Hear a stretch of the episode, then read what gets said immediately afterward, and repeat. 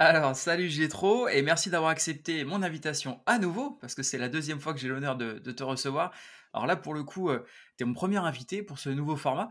Euh, L'idée, c'est euh, d'aller chercher en fait un film euh, qui nous parle, euh, qu'on a envie euh, euh, de venir euh, présenter un petit peu pour euh, diverses raisons, et justement, c'est ce que tu vas nous, expliquer.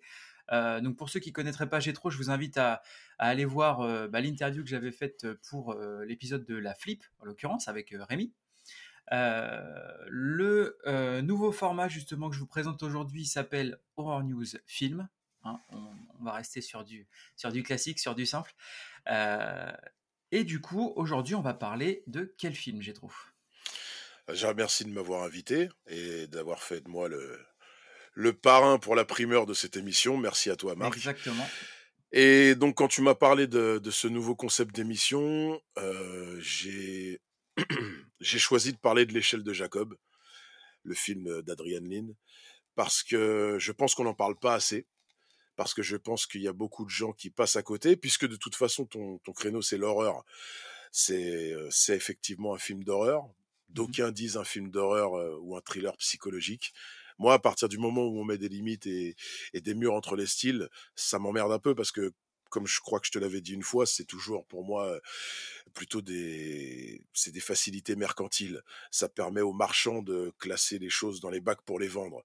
Clairement. Après, tu vois, après au niveau de ce que ça représente vraiment, euh, chacun, chacun fera son, chaque- chacun se fera son avis. Mais en tout cas, pour moi, c'est un film d'horreur, mais c'est aussi un film fantastique. Ça peut être de l'épouvante, etc. En tout cas, c'est quelque chose de touchant, Mhm. dont, comme je t'ai dit, j'ai l'impression qu'on parle pas assez ou qu'on a oublié. Alors, je sais que c'était, effectivement un échec au box-office, comme souvent. hein. Les films qu'on aime finalement sont des fours. En tout cas, moi, ça m'arrive souvent. Les films Ah, que j'aime, dans les films cultes, euh, c'est clair, il y en a beaucoup. ouais. Voilà, et souvent, je pense que c'est même presque une condition sine qua non. Il faut que, à sa sortie dans son époque, il soit un four, incompris, que les gens passent à côté. Et c'est ce qui lui permet de devenir culte après, quand les gens y reviennent. Alors, pour de bonnes ou de mauvaises raisons. Des fois, c'est pour, euh, c'est pour rigoler et faire comme dans les Simpsons. Je crois que c'est Nelson qui rigole comme ça. Voilà. Euh, ou parfois, c'est parce que les gens euh, comprennent qu'il y avait quelque chose d'autre et qui ruisselait euh, de ce film-là pour telle ou telle raison et on y revient. Et parfois aussi, le public auquel il est destiné a priori n'a peut-être pas la maturité pour euh, tout de suite saisir que ça va être quelque chose d'important dans sa vie. Et c'est peut-être un peu ça qui s'est passé avec l'échelle de Jacob. Je pense que c'est multifactoriel, euh, évidemment. Mais en tout cas, voilà, j'avais, envie de parler de l'échelle de Jacob parce que, en tout cas, pour moi, c'est un film important qui revient comme ça euh, régulièrement dans ma vie, que je regarde euh, pour m'effrayer, pour me rassurer, qui est une espèce de... Il est là, tu vois, c'est une espèce de mantra que je...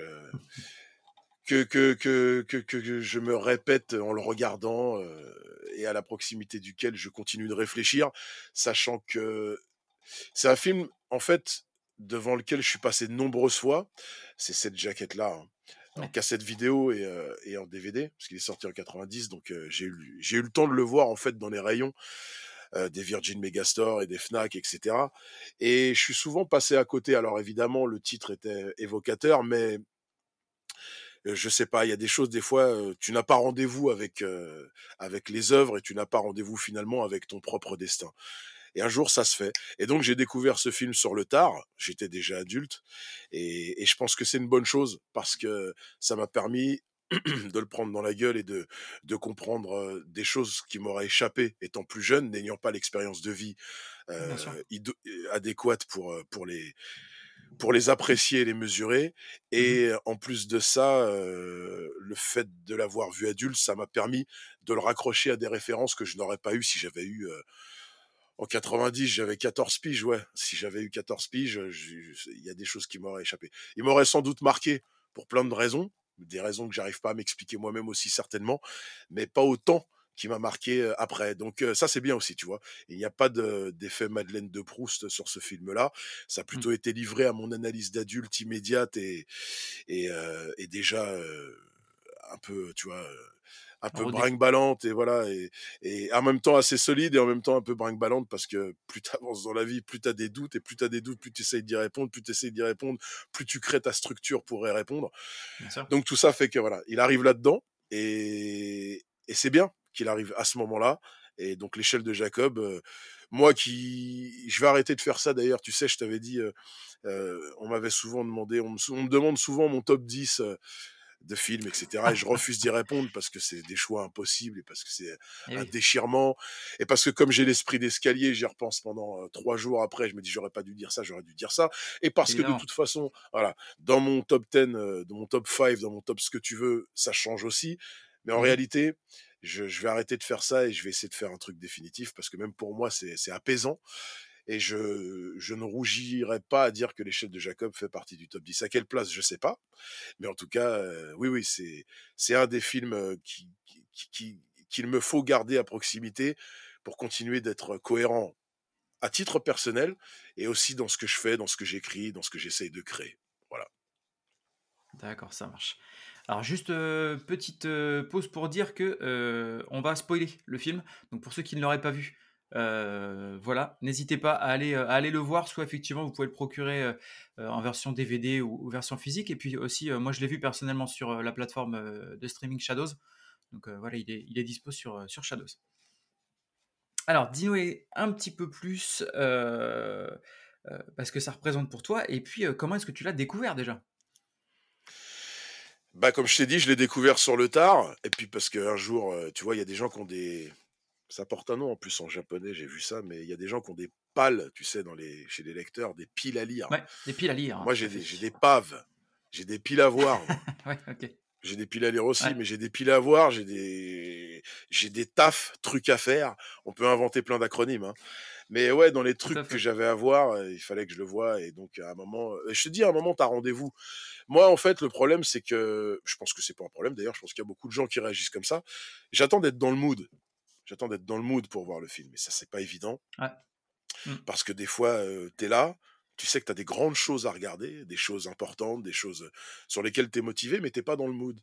Et c'est quand même une expérience sensorielle de regarder un film, donc il faut, heu, sensorielle et émotionnelle. Il faut quand même qu'il y ait y un côté, heu, où tu vas pouvoir vraiment te, te charger de ce que tu vois, de ce que tu entends et échanger avec l'œuvre d'une certaine manière. Pour ça, il faut y être réceptif et pour y être réceptif, il faut être dans la bonne humeur. Et Faut être truc, c'est disponible, que disponible effectivement et tu as des films qu'on appelle un peu popcorn, moi j'appelle ça popcorn, mais heu, où là tu as pas besoin de te on peut un peu débrancher le cerveau et puis il y en a certains où là par contre tu sais qu'il va falloir que tu aies un petit peu plus d'attention, envers ce que tu es en train de regarder et justement ça va ça va ouvrir à à réflexion, derrière. Exactement et en fait, de l'échelle de Jacob, moi ce que j'aime bien c'est, c'est pour ça qu'aujourd'hui encore je fais beaucoup de trucs comme ça. Je «piffe» entre guillemets des films. C'est-à-dire que Mmh je mh. suis pas du tout le mec des bandes annonces, des trailers. Bon des fois ça me tombe dessus, j'ai pas le choix. Des fois j'ai des trucs à vérifier aussi, tu vois? Je me rappelle de la pro de la sortie du film de de Christophe Gans Silent Hill donc ouais, je voulais voir la bande annonce parce que j'étais comme ça déjà et que et je voulais pas qu'il gâche l'affaire, ce qui pour moi il n'a pas fait du tout. Il a vraiment, fait le boulot, comme il fallait le faire donc ça c'était bien. Mmh. Mais sinon, moi je je suis pas un mec des bandes annonces tout ça. Moi j'aime bien me prendre, heu, vraiment le film dans la façade quoi Mmh. et heu et que ce soit un choc, heu et ce sera d'autant plus pas un choc non plus si ça le fait pas. C'est-à-dire que si ça me fait débander assez rapidement, je voilà, je ce sera aussi radical que ça. Mais je m'y confronte en tout cas et c'est vrai que l'échelle de Jacob, tout ce que j'en savais, c'est que ça avait rapport avec la guerre du Vietnam. Mmh. Moi, tous les films de guerre me touchent pour différentes raisons. Mais le Vietnam, c'est particulier parce que en tant que mec né au milieu des années 70 et et et et kid des années 80, heu, nourri de pop culture américaine, la guerre du Vietnam, finalement, c'est celle que je connais le plus par documentation involontaire. Mmh. C'est, c'est la guerre sur laquelle on est le plus documenté sans sans sans spécialement avoir demandé quoi que ce soit, ni suivi de cours d'histoire. Ouais. Pour nous, en tant que Français, heu, la Seconde Guerre mondiale, c'est quelque chose de prégnant évidemment, hein, heu, aussi bien dans les histoires familiales des gens que dans les stigmates que ça a laissé dans le paysage et cetera, Bien sûr. heu et heu, les commémorations et tout et tout. Mais pour nous, c'est Mmh mh. quelque chose en noir et blanc de chiant. Malheureusement, hein, malheureusement. Quand quand on est jeune, c'est chiant. Quand on est jeune, c'est en noir et blanc. Quand on est jeune, on dit: «Ah non, on préfère regarder Fraggle Rock», tu vois ce que je veux dire? Ouais. Alors que la guerre du Vietnam arrive à nous par des canaux différents, par les canaux de l'entertainment justement. Au niveau de Mmh la musique. Je pense à Paul, Paul Hardcastle avec son morceau euh, 19, 19, moi qui m'a énormément marqué, que j'écoute encore aujourd'hui, notamment quand je fais du sport, parce que ça, ça c'est un truc de focus, quoi. Euh, Paul Hardcastle, je sais pas si tu connais, c'est un, un producteur, compositeur de, de musique électronique, comme on pouvait en faire à l'époque, de dance music électronique, euh, avec de l'idée et des trucs très funky aussi, avec des collaborations très intéressantes. Et il a fait un morceau qui s'appelait 19 et qui reprenait euh, euh, les parties samplées. C'était un des pionniers aussi qui a démocratisé le sample aux yeux de tout le monde.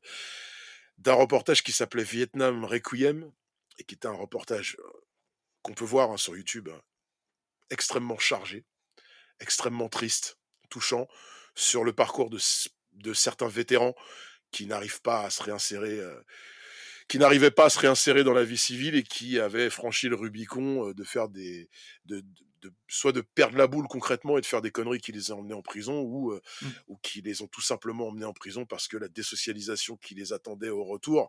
Je rappelle que c'est des gens sur, euh, enfin les- le simple GIs euh, qui, qui rentrait au pays, euh, les gens lui crachaient dessus hein, quand il rentrait. Donc, euh, Ouais. et on le, on le pointait du doigt en lui disant tueur de bébés asiatiques. Donc c'était pas forcément évident Oui, pour eux non plus. Et 19, donc c'est 19, c'est l'âge moyen des, des gamins qui étaient envoyés euh, dans la jungle en fait. Mmh. Et contrairement à la Seconde Guerre mondiale, et c'est ce qui est dit dans le reportage, où l'âge moyen c'était 26 ans. À 19 ans, c'était t'es pas le même homme qu'à 26 ans. Et Ah, être un homme à 26 ans en 45, c'est pas être un homme de 19 ans en 64, quoi. Mmh. Donc, euh, bref, euh, tout ça pour te dire que voilà, il y a, et c'est pour l'anecdote d'ailleurs, le morceau est un carton mondial et, euh, et dans chaque pays, il a été repris par, euh, par une voix normalement locale du pays connue. Mmh. Et en, et France, c'est Yves Mourouzi, le journaliste Yves Mourouzi qui a, qui a présenté le 20h avec sa voix Ouais. bien charismatique. Bonsoir Marie-Laure. Et c'est lui fait. qui a fait le cover, euh, le cover de, de la voix. Et, et donc le morceau en français existe en 45 tours. Je l'ai là-haut. J'aurais dû le sortir. Tiens. Il s'appelle 19. Et bon voilà. Donc ce que je voulais illustrer par là, c'est que même euh, si tu ne te documentes pas sur le Vietnam en tant que tel, ce qui, étant un jeune garçon n'a pas forcément, euh, voilà, en regardant un dessin animé, au détour d'un animé euh, américain, on va t'en parler, au détour d'un euh, disque euh, que qui est la musique qu'on écoute quand on est jeune, ça va arriver. Au détour d'un film, même des films marrants, même quand tu regardes des humoristes américains, des conneries, etc., on va t'en parler. Tu vois, euh, je sais pas, dans les comédies qu'on aimait bien quand on était petit, à un moment t'as ce mec qui est encore habillé avec sa veste de la, tu vois, de la First Cavalry et ce mec-là, voilà, il est là et on dit ah lui c'est un vétéran du Vietnam. Alors toi tu commences à te poser des questions et tout. Bah, après, chacun est comme il est. Mais moi c'est vrai que je me suis renseigné vite là-dessus, que j'ai compris qu'il y avait un parallèle en plus avec une guerre qu'on avait menée parce que c'était chez nous, c'était la France, c'était Mmh l'Indochine. Mmh. Tout- Après, c'est mon parcours personnel, euh, j'allais dire, euh, d'apprentissage euh, un peu didactique, parce que j'aime bien tout ça. Mais c'est vrai que de toute façon, tout ce qui concerne la guerre me touche d'une manière particulière, et, et surtout le sort des soldats, et comment ils peuvent en... comment ils en, comment ils s'en sortent, comment ils s'en sortent pas. Et donc, je savais que ça parlait de ça, l'échelle de Jacob. Et donc, c'est pour ça que je voulais vraiment être réceptif, comme tu disais tout à l'heure, et que je voulais être dans le mood, parce que je veux pas, tu vois, c'est comme si on, quand j'ai su, pareil, c'est un film que j'ai vu, j'ai vu un peu jeune, mais bon, après, c'était intéressant quand je l'ai vu tard. C'est comme Voyage au, au bout de l'enfer, hein, de Deer Hunter. Mmh. Je, je savais grosso modo, parce que ça paraît assez abstrait hein, de l'extérieur, de quoi ça parlait sans vraiment savoir. Mais je sais que c'était un des éléments principaux, et il était hors de question de prendre ça, comme tu dis, euh, en mangeant des, des pop-corn baff. Et c'est pas possible de toute façon. Ça te demande une forme de concentration qui, qui nécessite euh, l'attention accrue et de prendre le temps un, pour ça. Et c'est un une forme respect. aussi, euh, moi, voilà, exactement, c'est exactement ça, tu dis le mot. C'est une forme aussi de respect, bon, déjà pour, euh, pour les artistes qui ont créé cette œuvre-là, autant réalisateurs que scénaristes, que, que le travail des acteurs, et, etc. Mais aussi euh, de respect pour le propos. je suis peut-être con, je suis peut-être vieux, mais moi, c'est comme ça que, que je prends les choses. Et effectivement, en plus, quand, quand, ça, concerne la, quand ça concerne la guerre, donc. euh, encore une fois, hein, c'est c'est mon credo, mais c'est le sort d'hommes soumis à des situations extrêmes auxquelles ils sont sûr. obligés de s'adapter Mmh. En dépassant les limites de ce qu'ils pensaient être leur propre capacité mentale et physique. Oui, ça me touche. Oui, ça me parle pour différentes raisons. Et oui, c'est un ressort qui est hyper intéressant au niveau, de au niveau du récit et qu'on n'a pas fini d'épuiser. Ça reste une matière extraordinaire et donc ça, ça se respecte. Il faut prendre le temps pour le voir. Donc l'échelle de Jacob, c'est arrivé comme ça. Et là, donc, je m'assois, je regarde le film, je pleure. je suis extrêmement touché et ensuite arrive le travail où le cortex se met en place et relie les 40 cm entre le cerveau et le cœur. Et je regarde, je regarde, je regarde le film, je regarde le film, je rentre dans le film. Je, je, en fait, ça m'arrive souvent quand, quand, quelque chose me plaît, quand un film me plaît, quand une histoire me plaît, j'ai besoin de la revoir ou j'ai besoin de la relire plusieurs fois parce qu'en fait, après, je la, je la sectionne dans ma tête. C'est pas une démarche volontaire, c'est quelque chose que j'ai observé, mais je la sectionne dans ma tête et, et mmh. j'observe chaque section pour essayer de comprendre, pour pour me pour me rouler dedans un peu, tu vois, pour pour m'en imprégner, pour comprendre. Le digérer, s'en imprégner. voilà. C'est mmh. ça. Essayer de comprendre aussi ce qui me touche et ce qui me brûle et ce que et pourquoi pourquoi ça m'intrigue et pourquoi ça me plaît tant. Parce que souvent, ce qui, en tout cas c'est mon cas, ce qui nous touche n'est pas explicable de, de, prime abord. Il faut, il faut se le révéler. Et pour se le révéler, parfois il faut, bah déjà il faut se fréquenter soi-même, il faut essayer de bien se connaître, et il mmh faut s'y confronter. Et tu sais garder ça un peu comme un caillou que tu ramasserais au bord d'une rivière et que tu polirais avec ta main pendant des jours et des jours à essayer de, de comprendre un peu cette rencontre avec le caillou et, et pourquoi tu as eu envie de le prendre dans la main et ce qui peut dégager qui ne se voit pas forcément. C'est la valeur immatérielle en fait des choses et, des, et, notamment des, des, des, des, œuvres, des œuvres de l'esprit. Et ça, mmh c'est important et c'est comme ça c'est comme ça que ça se passe. Alors, j'arrive, je, découvre ce film, je me fous des aspects techniques qu'il a fait, etc. Je reconnais l'acteur principal, Jacob en l'occurrence, évidemment, puisque je, pour moi, jusque-là, c'était... jusque-là, pour moi, c'était...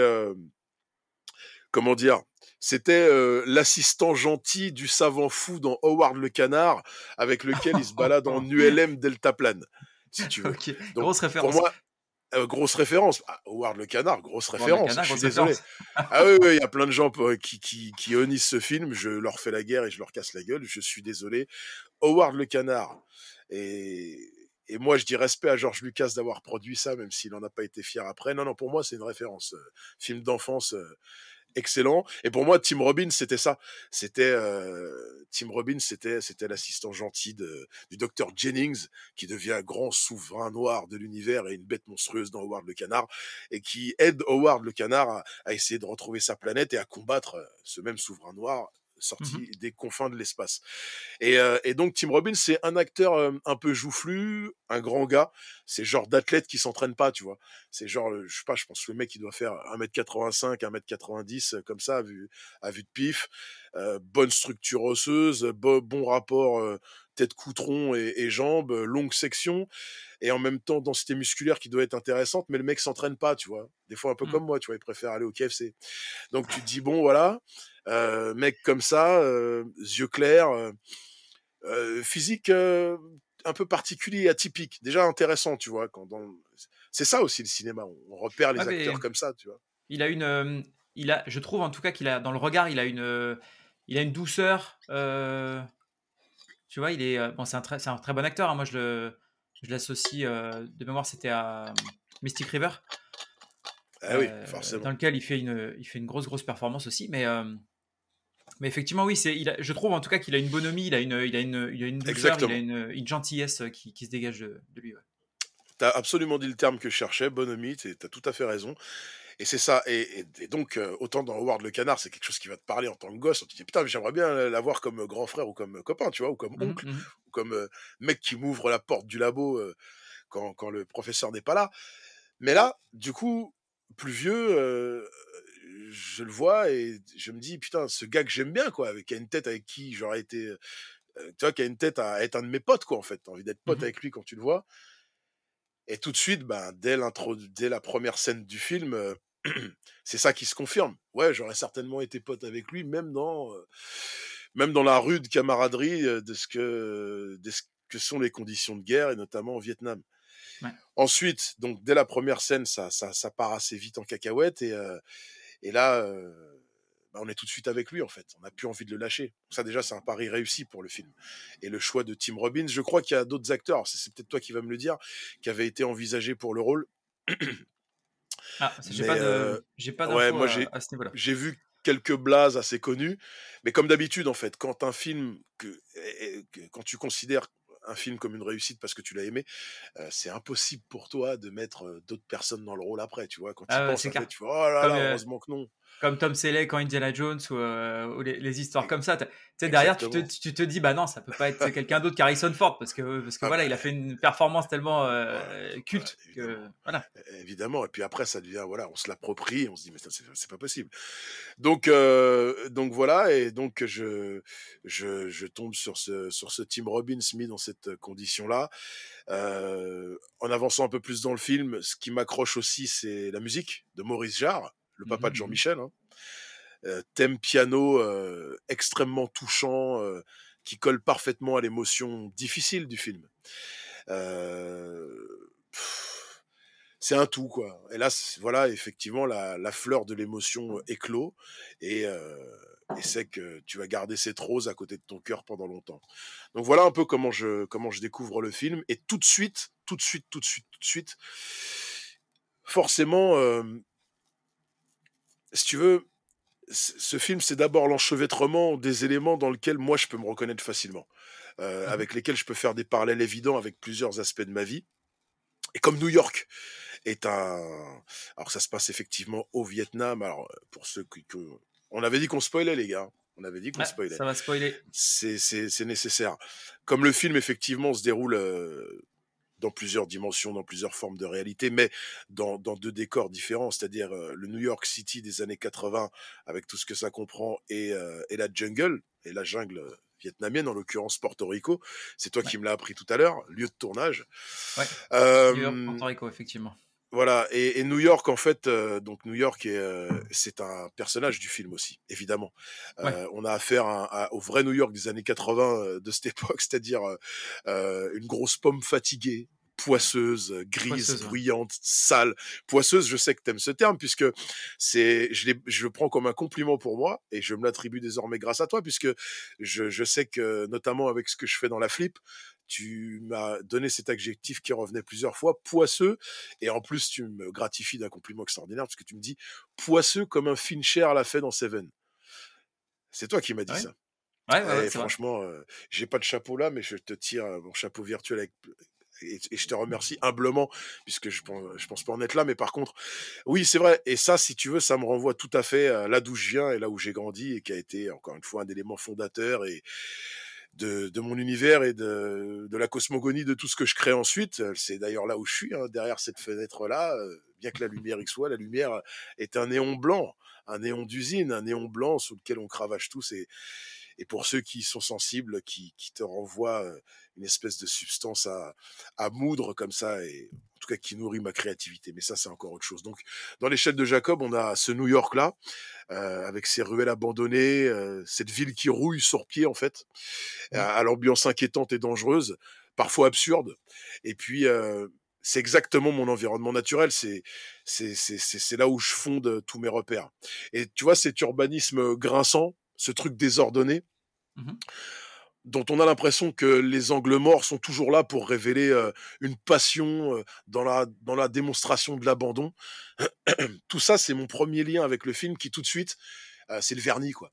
Au-delà de ce que je viens de dire avant, c'est le vernis, c'est ce qui va me là, c'est scellé.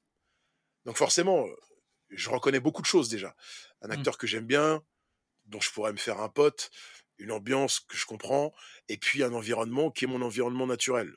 Ça fait beaucoup et et donc voilà, tout ça fait que voilà et par rapport au Vietnam, je rajouterais juste une chose, puisqu'on parle de moi, forcément, de à titre personnel, c'est que moi, tout ce qui concerne, tu vois, la la la nature foisonnante et la chaleur, heu heu et cetera, moi, j'ai j'ai aussi grandi dans la ruralité profonde aux Antilles, parce que j'ai Mmh. grandi, heu, bon, plus en France qu'aux Antilles, mais j'ai vécu aux Antilles aussi puisque mon père est antillais et j'ai vécu là-bas.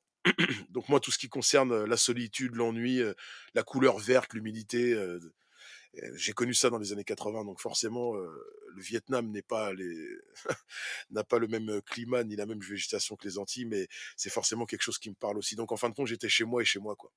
Je Mmh. pouvais pas y échapper.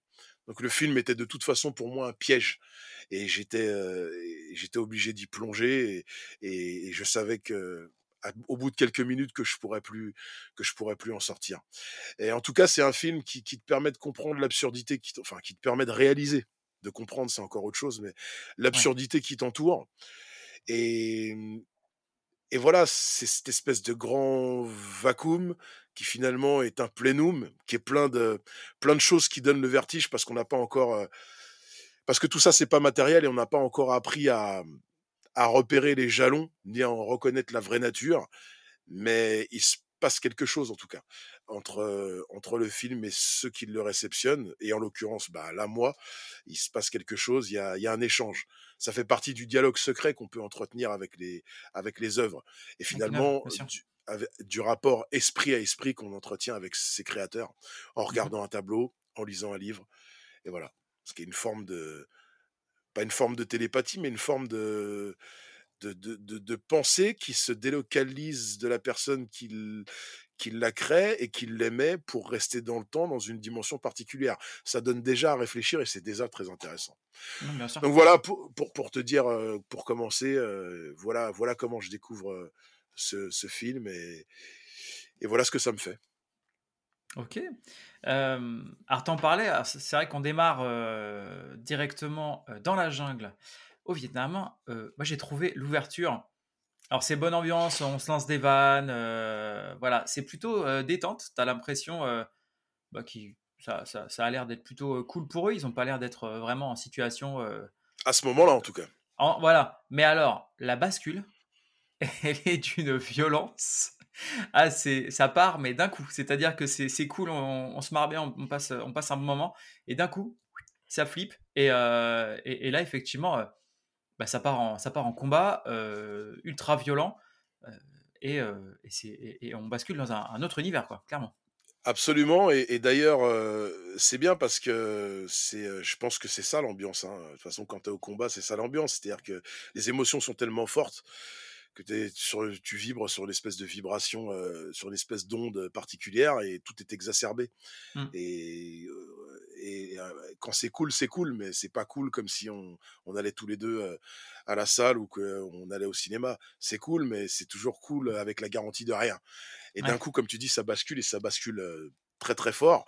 Donc ça aussi, c'est une façon bravo la réal parce que et bravo le scénario, parce que ça te prend par le callback direct, quoi. Ah Tu vois direct, ce que je veux dire? Là, c'est sûr qu'au niveau du Mmh. rythme, heu, voilà et et donc ça aussi, ça aide à rentrer dans le film, hein, pas de secret, hein et Ouais. moi, j'aime bien, il y a plein de sortes d'introductions que j'aime bien dans les films et comment on y rentre?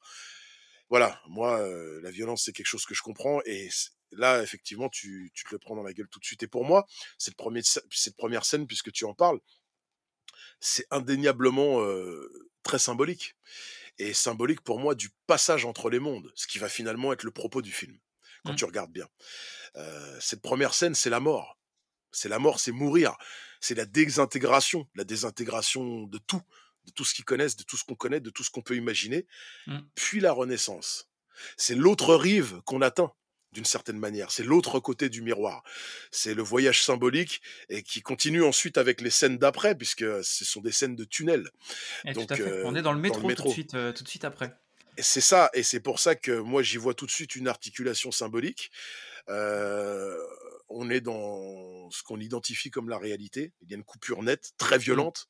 Mmh. La violence et la soudaineté et l'effarement qu'on peut avoir face à la mort, que même quand on accepte sereinement et qu'on attend, qui arrive toujours, par surprise qui constitue en tout cas une surprise Bien sûr. et et donc c'est pour moi la symbolique, de la désintégration puis ensuite, on va arriver à une renaissance sur l'autre rive. Déjà, pour moi, ce film, c'est la mise en la mise en scène du cycle, du cycle de la mort, renaissance, mort, renaissance, mort, renaissance, mort, renaissance.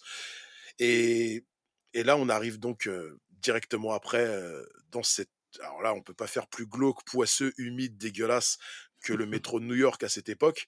Très bien clair. mise en scène, avec une, euh, une, euh, je tiens à le dire maintenant, une lumière magnifique dans ce film le chef-op, vraiment le directeur de la photographie. J'avais noté son nom. Le directeur de la photographie, c'est un Jeffrey L. Kimball. Alors Jeffrey F. L. Kimball, je fais pas collection des noms des directeurs photo dans ma tête, mais j'ai découvert qu'il avait aussi fait la photo de Stigmata, tu sais, en 99, avec Gabriel Byrne, et, qu'il avait rendu cet aspect pluvieux, un peu poisseux encore une fois et dégueulasse, mmh glauque et inquiétant de, la ville de Seattle. Mmh. il l'a rendu cet, effet avec brio. Donc j'y vois un parallèle aussi où il pu faire parce qu'il a il, pareil il a une filmographie assez disparate et, euh, et techniquement euh, les choses ne se ressemblent pas mais en l'occurrence euh, dans sa dans sa filmo j'ai trouvé j'ai trouvé Stigmata en 99 donc dix ans après l'échelle de Jacob et je me suis dit bah tiens il a, il a usé des mêmes, des mêmes trucs pour rendre le même effet. Et donc, respect, parce qu'il a vraiment des images magnifiques, éclairées de manière stupéfiante, bien comme on le faisait dans ces années-là, mais bon, c'est des années que j'aime, donc on, comprend bien ça. Et donc on est dans le métro, et donc là, bah, pour moi, c'est encore plus explicite. Hein, c'est toutes ces scènes de tunnel, c'est encore le passage entre les mondes. Clairement. C'est le passage entre les mondes. Et donc, au-delà du parallèle avec l'échelle de, l'échelle de Jacob biblique, on retrouve cette notion de porte de l'au-delà dans plein de croyances et traditions fondamentales dans l'histoire des hommes depuis leur apparition sur cette terre. Je t'ai mmh. coupé, tu voulais dire un truc, excuse-moi. Non, non, c'est vrai que moi, je me. Alors, vu que je regardais le film, c'est la première fois que je le voyais. Moi, je l'ai vu exprès pour, pour enregistrer euh, cet épisode. et du coup, j'étais attentif à tout. Et, euh, et j'ai vu effectivement dans le métro, tu sais, il y a des publicités toujours euh, au-dessus, mmh au niveau de, des, des, bars où, tu, où tu viens te, te, maintenir. Et en fait, dans le métro, il y a, y a, des pubs pour, avec une pomme tu vois, par exemple. Alors évidemment, alors la pomme qui peut être aussi euh, voilà, ramenée à tout ce qui est euh, paradis, etc. Euh, et puis de l'autre côté, l'enfer. Tu vois, tu as, plusieurs pubs, en l'occurrence. Tu as l'enfer et le paradis. Et c'est très marrant parce que quand il fait attention, effectivement, il est dans le métro, il est en train de. Il y a déjà des indices, en fait, par rapport à, la suite du film. Et il y a un autre élément qui nous dit que c'est bizarre, c'est qu'au bout d'un moment, il arrive, il regarde, et en fait, sur un siège, il y a un, un SDF, enfin, ce qui a l'air d'être un SDF au début. Et, euh, et, en fait, il regarde bien et il a une espèce de, de queue de rat qui, qui, euh, qui, qui d'un coup va se, va, se, va se cacher en fait. Euh, Alors ça, ça fait ça... Sous, le, sous, la couette. Et là, tu dis tout de suite, mais qu'est-ce qui se passe? Voilà. Donc ça, ça fait, bah, c'est un film d'horreur, hein, donc voilà, c'est un film fantastique. Mais c'est vrai que bon, alors après tout ça, ça fait partie, j'allais dire, de la, de la triple intrigue et, et, de, et du, du propos même du film aussi. où effectivement Jacob, donc Tim Robbins dans le rôle de Jacob, va avoir on va être perdu en fait entre entre les mondes et la perception de la réalité parce que il va il va il va arriver à lire entre les dimensions finalement. C'est mmh comme ça que, que, je le vois et que je l'interprète. Il va il va voir ce que les autres ne peuvent pas voir. Forcément parce qu'il est dans une position dans laquelle les autres ne le sont pas, mais il ne le sait pas encore lui-même. Et, et, donc, il voit ces choses-là et effectivement, il y a pas mal d'effets spéciaux bien sympas. qui, alors là, pour le coup, quand on s'interroge sur quelle horreur on aime, puisqu'on est quand même dans une émission d'horreur, moi, indéniablement, c'est ce genre d'horreur-là, moi, qui me, qui va me qui va le plus me toucher, me terrifier. Alors c'est pour ça que les gens appellent ça horreur psychologique ou autre, on peut appeler ça comme on veut. Ils mmh. l'appellent peut-être psychologique parce qu'ils pensent que ça touche l'âme avant de toucher une réaction euh, ou ça touche l'esprit en tout cas, ça s'instille dans ton esprit avant de, de, créer une réaction plutôt épidermique, comme par exemple la vue du sang ou la vue d'une scène d'or. Un jumpscare ou des trucs. Voilà, voilà exactement, qui va créer quelque chose de plutôt organique immédiat.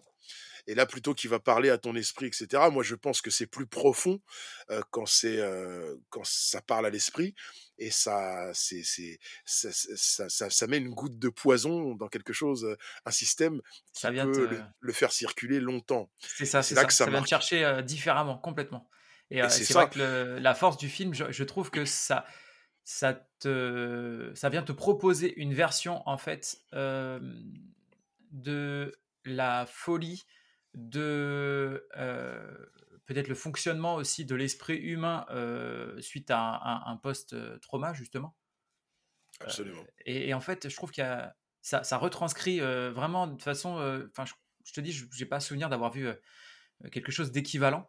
mais ça propose en tout cas dans le montage, dans, dans la mise en scène, dans, dans tout ce qu'il va proposer, une version qui est bah, qui te prend au trip en fait, qui, et qui te met mal à l'aise parce qu'effectivement, tu, quelque part, tu, tu, reconnais un peu le fonctionnement de l'esprit humain, mais retranscrit dans le film. C'est exactement, et en fait, tout est là. La machine, la machine infernale qui fait peur et à faire peur, elle est là. Elle est là, elle est là, elle est là. En fait, fondamentalement, dans ce qui nous entoure, dans la nature, rien ne fait peur. Rien ne fait peur. Les choses peuvent nous surprendre, etc. Mais rien ne fait peur. Tout est le produit d'une décision, d'une réaction, qu'elle soit d'instinct ou réfléchie. Mais c'est nous qui le transformons. par des réactions chimiques complexes et des réactions chimiques complexes et, des, et des un tissu qu'on se crée en tant qu'humain, on arrive à interpréter ça sur quelque chose qui va nous plonger dans un sentiment. C'est de ça que je joue quand j'écris. C'est de ça que je joue quand, quand, quand, on est là-dedans, quand on crée quelque chose qui fait peur, ce que je prétends faire. voilà. Mais toi qui sais, enfin, en tout cas, les gens qui, qui connaissent un peu ce que j'écris pour ce qu'ils en ont eu à lire pour l'instant ou ce qu'ils en ont eu à écouter, puisque j'ai aussi pas mal raconté d'histoires, mmh. euh, comprendront que c'est plus c'est plus ça moi qui m'intéresse. C'est-à-dire c'est ce qui va c'est ce qui va toucher le c'est ce qui va toucher la, la profondeur de l'être et de l'âme et qui va laisser quelque chose comme une graine qui va continuer de pousser et qui va continuer d'amener des nouveaux éléments au fur et à mesure de la vie de la personne qui l'a reçue, en qui elle mmh pousse, et qui lui permettra de penser longtemps. En fin de compte, c'est une balise que je laisse. Si cette balise-là s'accroche à la peur pour être un révélateur, comme on révèle une photo dans, un bain avec le produit chimique idoine, eh ben c'est ça moi qui m'intéresse. C'est pas une traînée de sang pour une traînée de sang va marquer sur le fait et puis on passe à autre chose. Moi, ce qui va vraiment m'intéresser, c'est ça. C'est quelque chose qui va rester, sur lequel on peut revenir et qui finalement continue de nous accompagner et nous donne matière à réfléchir. Donc là, dans l'échelle de Jacob, on est vraiment là-dedans, comme tu dis, y compris dans la symbolique pure et lourde que tu as mmh mis en exergue tout à l'heure avec la pomme, la pomme qui est aussi New York, hein, évidemment, mais, mais par contre, oui, oui, les, les, images bibliques et les références bibliques sont, sont légion et en même temps par ses effets, par ses effets spéciaux, pas forcément discrets, en tout cas super bien réalisés et mis, parsemés dans le film et révélés pour moi avec équilibre et harmonie. Et au moment où effectivement ça crée quelque chose, voilà. Et donc, on en parlait tout à l'heure en off avant de commencer l'émission. Et puisque tu as donné le, tu as abordé le sujet des, références bibliques. Je pense que ce serait bien peut-être maintenant, tu me dis ce que tu en penses, mais de, de, de, juste d'expliquer ce qu'est l'échelle de Jacob, en fait, parce que c'est peut-être un terme auquel les gens sont pas forcément euh, habitués, et peut-être que ça leur dit quelque chose sans, sans qu'ils le remettent. Donc, euh, si, si, tu veux en parler, euh, je t'en prie. Ah bah, j'allais te, te proposer, si, comme tu veux. Moi, je peux, effectivement, j'ai fait mes, mes devoirs. Bah, alors, vas-y. J'avoue que je ne, je ne, connaissais pas, moi, personnellement. donc, de ce que j'en ai trouvé, apparemment, ce serait un épisode de la Genèse, dans lequel Jacob, qui est en fuite par rapport à son frère qui aurait juré de le, de le tuer, donc je, je simplifie donc évidemment. Il, hein, est, il, est, en fuite vers Haran. Voilà. C'est ça. Et, et, en fait, au bout d'un moment, il va rêver d'une échelle qui est empruntée par les anges entre la terre et le ciel, si j'ai bien tout saisi. Oui, c'est bien ça. En fin de compte, donc il est, il est en exil, il fuit son frère, donc il s'arrête à, à Haran et qui est le, qui va renommer Bethel à la suite de son songe. L'échelle de, mmh de, Jacob, c'est aussi un épisode biblique de la Genèse effectivement qu'on appelle le songe de Jacob. Mmh et donc il a cette, il a ce rêve, cette vision où il voit donc une échelle qui est un pont entre terre et ciel. Hein et où voit les anges monter et, descendre. Et pour lui, c'est une forme de révélation. Alors, on va pas épiloguer sur la Bible, mais j'invite tout le monde à la lire aussi. Hein, c'est toujours très intéressant. C'est alors quand on parle d'histoire et de storytelling, allez-y les gars, hein. il y, a, de quoi faire. Hein. et donc voilà, on est dans ce contexte-là, et pour lui, c'est une forme de confirmation, de révélation, etc. Et donc il voit, il voit ça comme la porte du ciel qui renomme le lieu, le lieu Bethel. Et après, il y a évidemment de nombreuses interprétations selon les religions. Hein. Dans la religion juive, il y a certaines interprétations particulières.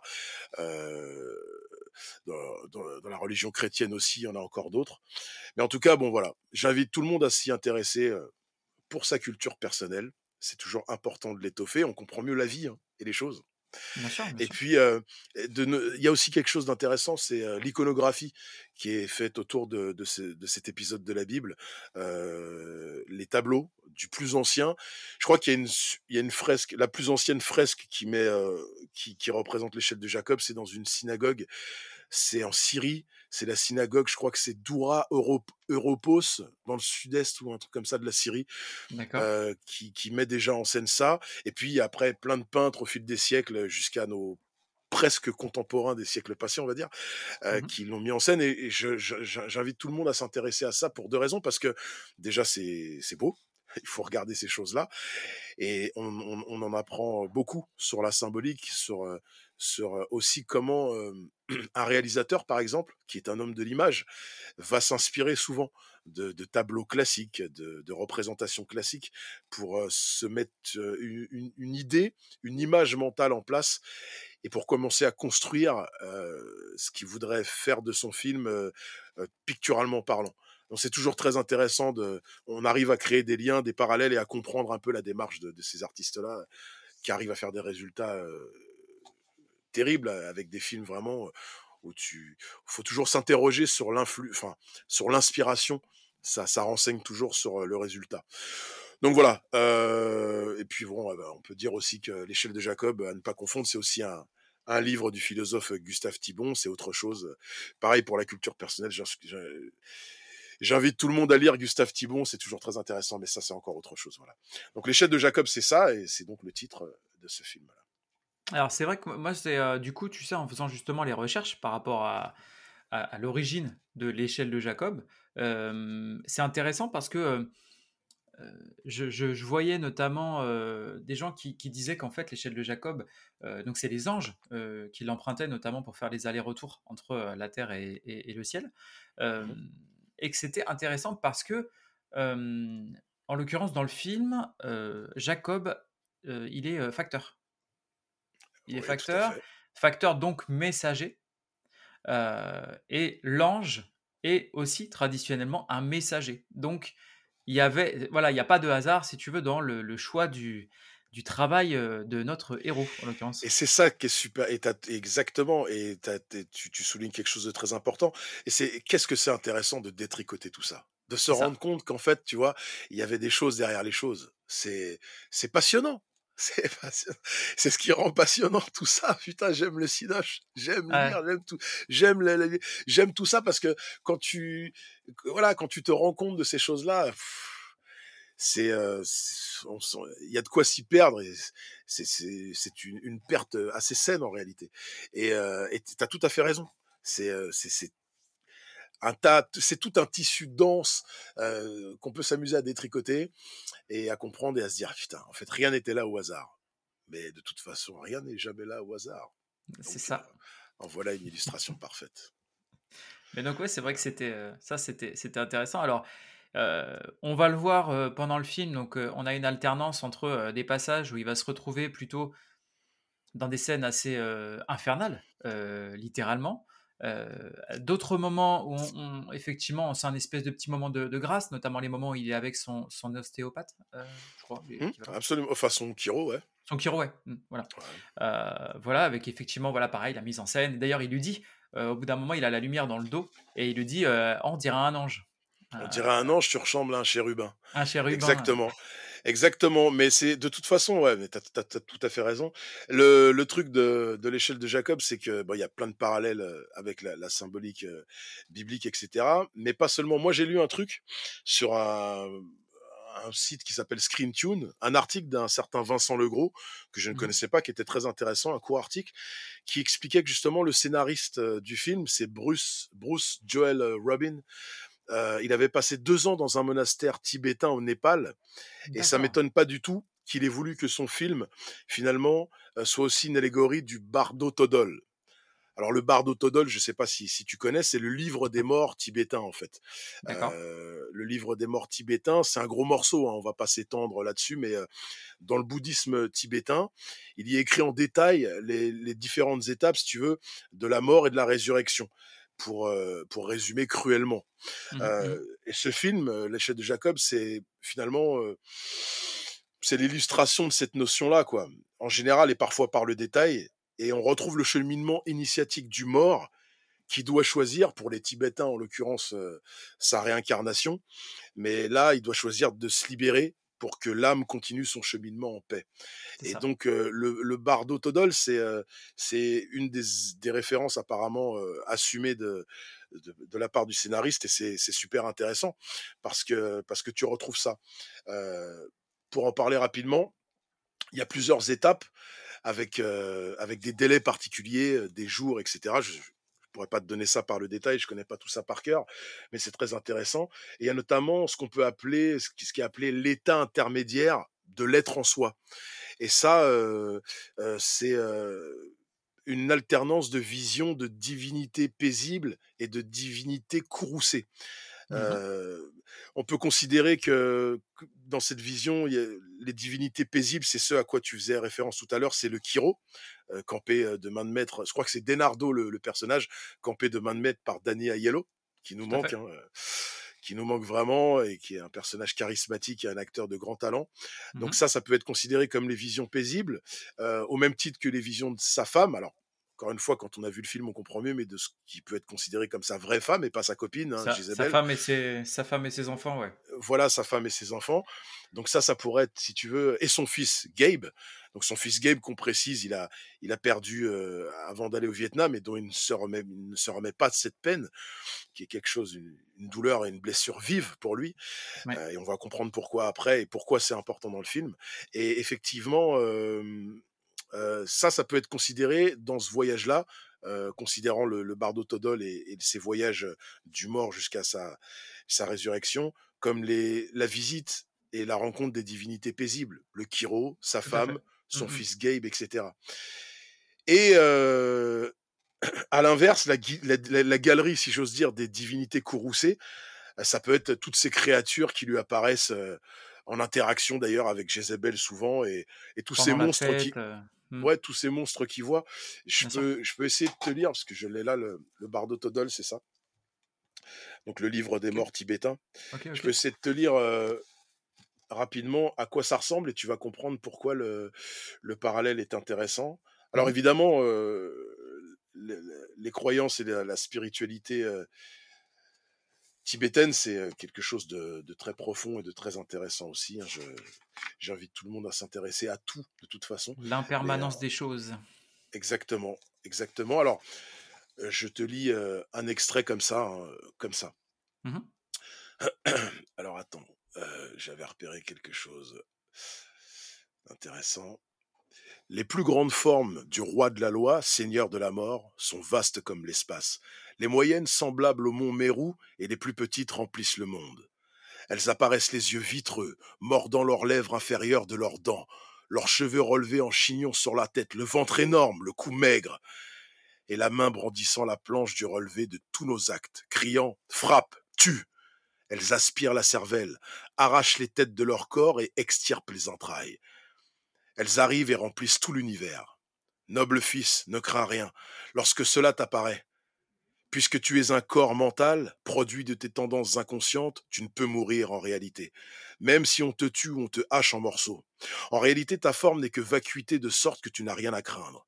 Et puisque les émissaires de la mort sont également tes propres projections, il n'existe en elles aucune réalité matérielle.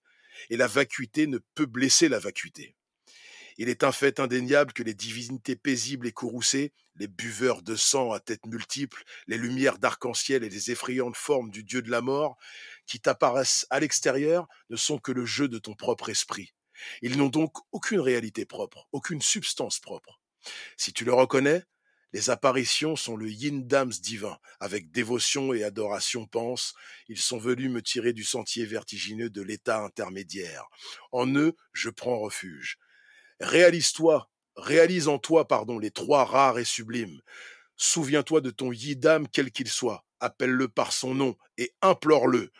Précieux et divin yidam, pendant que je dois errer dans l'état intermédiaire, viens à mon secours, par compassion, délivre-moi. Appelle ton lama par son nom, implore-le, pendant que je dois errer dans l'état intermédiaire, ne me retire pas ta compassion et viens à mon secours implore-le avec dévotion, ainsi que les légions célestes des buveurs de sang. Donc, comme tu peux le constater, déjà, on est là-dedans. hein. Ouais, C'est exactement ça. Et ensuite, je vais te te donner simplement un extrait d'une prière qui est aussi euh, explicite par rapport au sujet qui nous intéresse aujourd'hui. Euh, je dois errer solitaire, maintenant que surgissent les images vides du miroir de mes propres projections. Puisse la peur et l'angoisse de l'effroyable bardeau être évitées grâce à la compassion infinie du Bouddha. Maintenant que les cinq purs de la sagesse fondamentale brillent ici, puissais-je sans peur et sans angoisse reconnaître l'état intermédiaire? Alors que je dois souffrir à cause de mon mauvais karma, puissent les divins Yidams m'épargner la souffrance, alors que le son fondamental de la vérité en soi retentit comme mille tourments, etc., etc.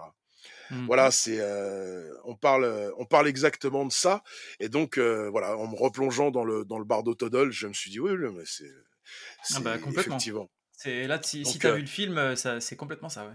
donc tu vois, donc c'est intéressant de voir que encore une fois, c'est quelque chose qui ouvre l'esprit puisque euh, euh, voilà, référence et, et à la symbolique biblique, référence à la symbolique tibétaine et on va voir qu'on n'a pas fini.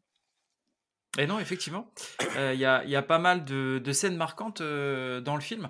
Donc on a des visions, effectivement, euh, euh, comme on le disait, euh, assez, assez infernales. Euh, on a des visions notamment qu'on va retrouver euh, et qui ont inspiré pas mal de monde euh, derrière, comme euh, bah, justement tous les visages euh, à moitié fondus ou, ou cachés ou, euh, ou- ou flous, euh, en fait, qui nous font penser bah, tout de suite à, par exemple, à Silent Hill, effectivement, Ouais, ouais, euh, carrément et en euh, tout à l'heure.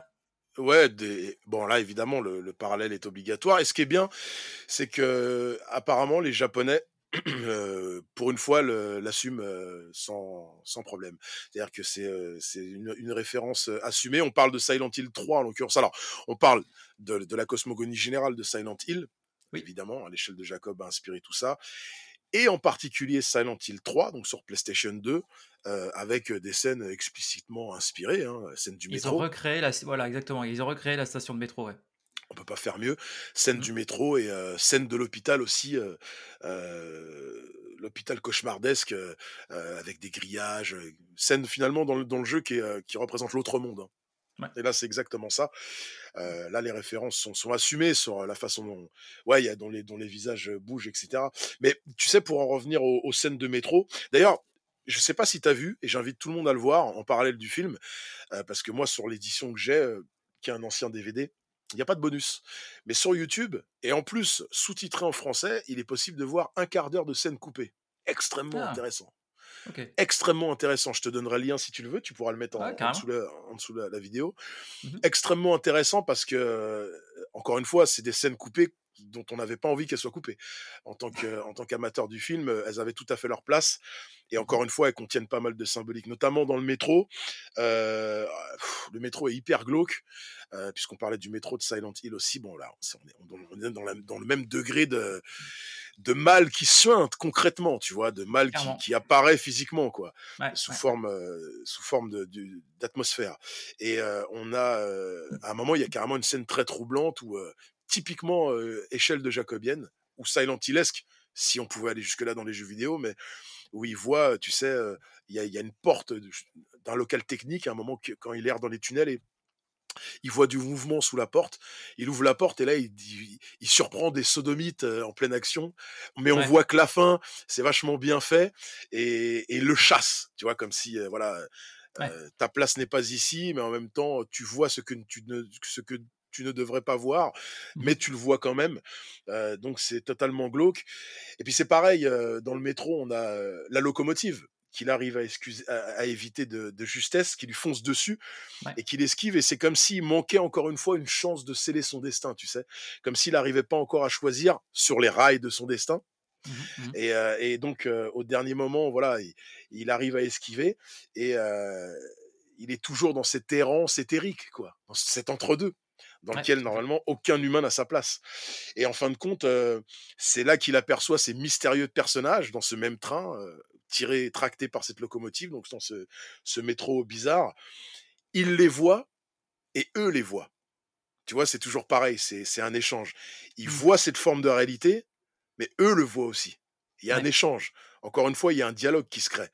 Et en fin de compte, euh, le dernier lui fait un signe à la fin. Le Mmh. dernier lui fait un signe et ça signifie pour moi qu'il a bien accès à un autre niveau de conscience, mais qu'il l'a pas encore compris, Il a pas encore une compris, ouais. fois. Mmh. Et c'est pour ça que dans tout le film et et notamment dans ce dès le début, le le rêve et la réalité se confondent et heu, l'un étant la vérité de l'autre, en fait et l'un étant autant la vérité que l'autre. C'est pour ça que c'est, intéressant, de voir qu'en fin de compte, on est, on est dans la théorie des cordes, en fait, hein. C'est tout ça, c'est quantique, hein, tout Mmh. arrive en même temps et il est, lui-même, décliné à l'infini, qui vit tout en même temps parce que tout est, tout a déjà été et tout est déjà dans le futur en même temps et il a accès finalement à ça. Ce qui Mmh. la place encore une fois d'aucun humain avec, une structure, mentale telle qu'on l'a designé au début et et se retrouve comme ça dans les couloirs du temps et et des vraisemblances et là, on est exactement justement comme dans dans Silent Hill et et heu, d'ailleurs, j'ai un ouvrage ici que je conseille à tout le monde donc qui est, heu, Bienvenue à Silent Hill, qui est Mmh sorti chez Third Edition. Je sais pas si tu connais ce livre? Ouais. Si, tout à fait. Voilà, Third Edition, ouais, Third Editions, moi, je mets des Non, mais c'est les Français, c'est je voilà, je je prends l'accent pour rien, tu as fait raison. Donc je le conseille vraiment parce qu'il y a pas énormément de littérature consacrée à Silent Hill. Eux, ils ont Mmh. fait le boulot et heu, c'est hyper intéressant, on apprend plein de trucs et ça commence d'ailleurs par des lignes de scénario, donc c'est toujours, heu, c'est toujours intéressant de de voir, de voir ça.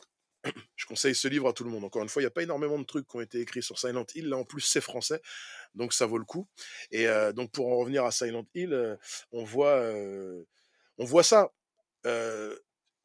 on parle de la même chose, en fait. On parle de la même chose et et c'est pour ça que quand on est, heu, sensible d'ailleurs à à l'univers de Silent Hill ou à l'univers de l'échelle de Jacob, on est forcément, heu, sensible aux 2 parce Oui.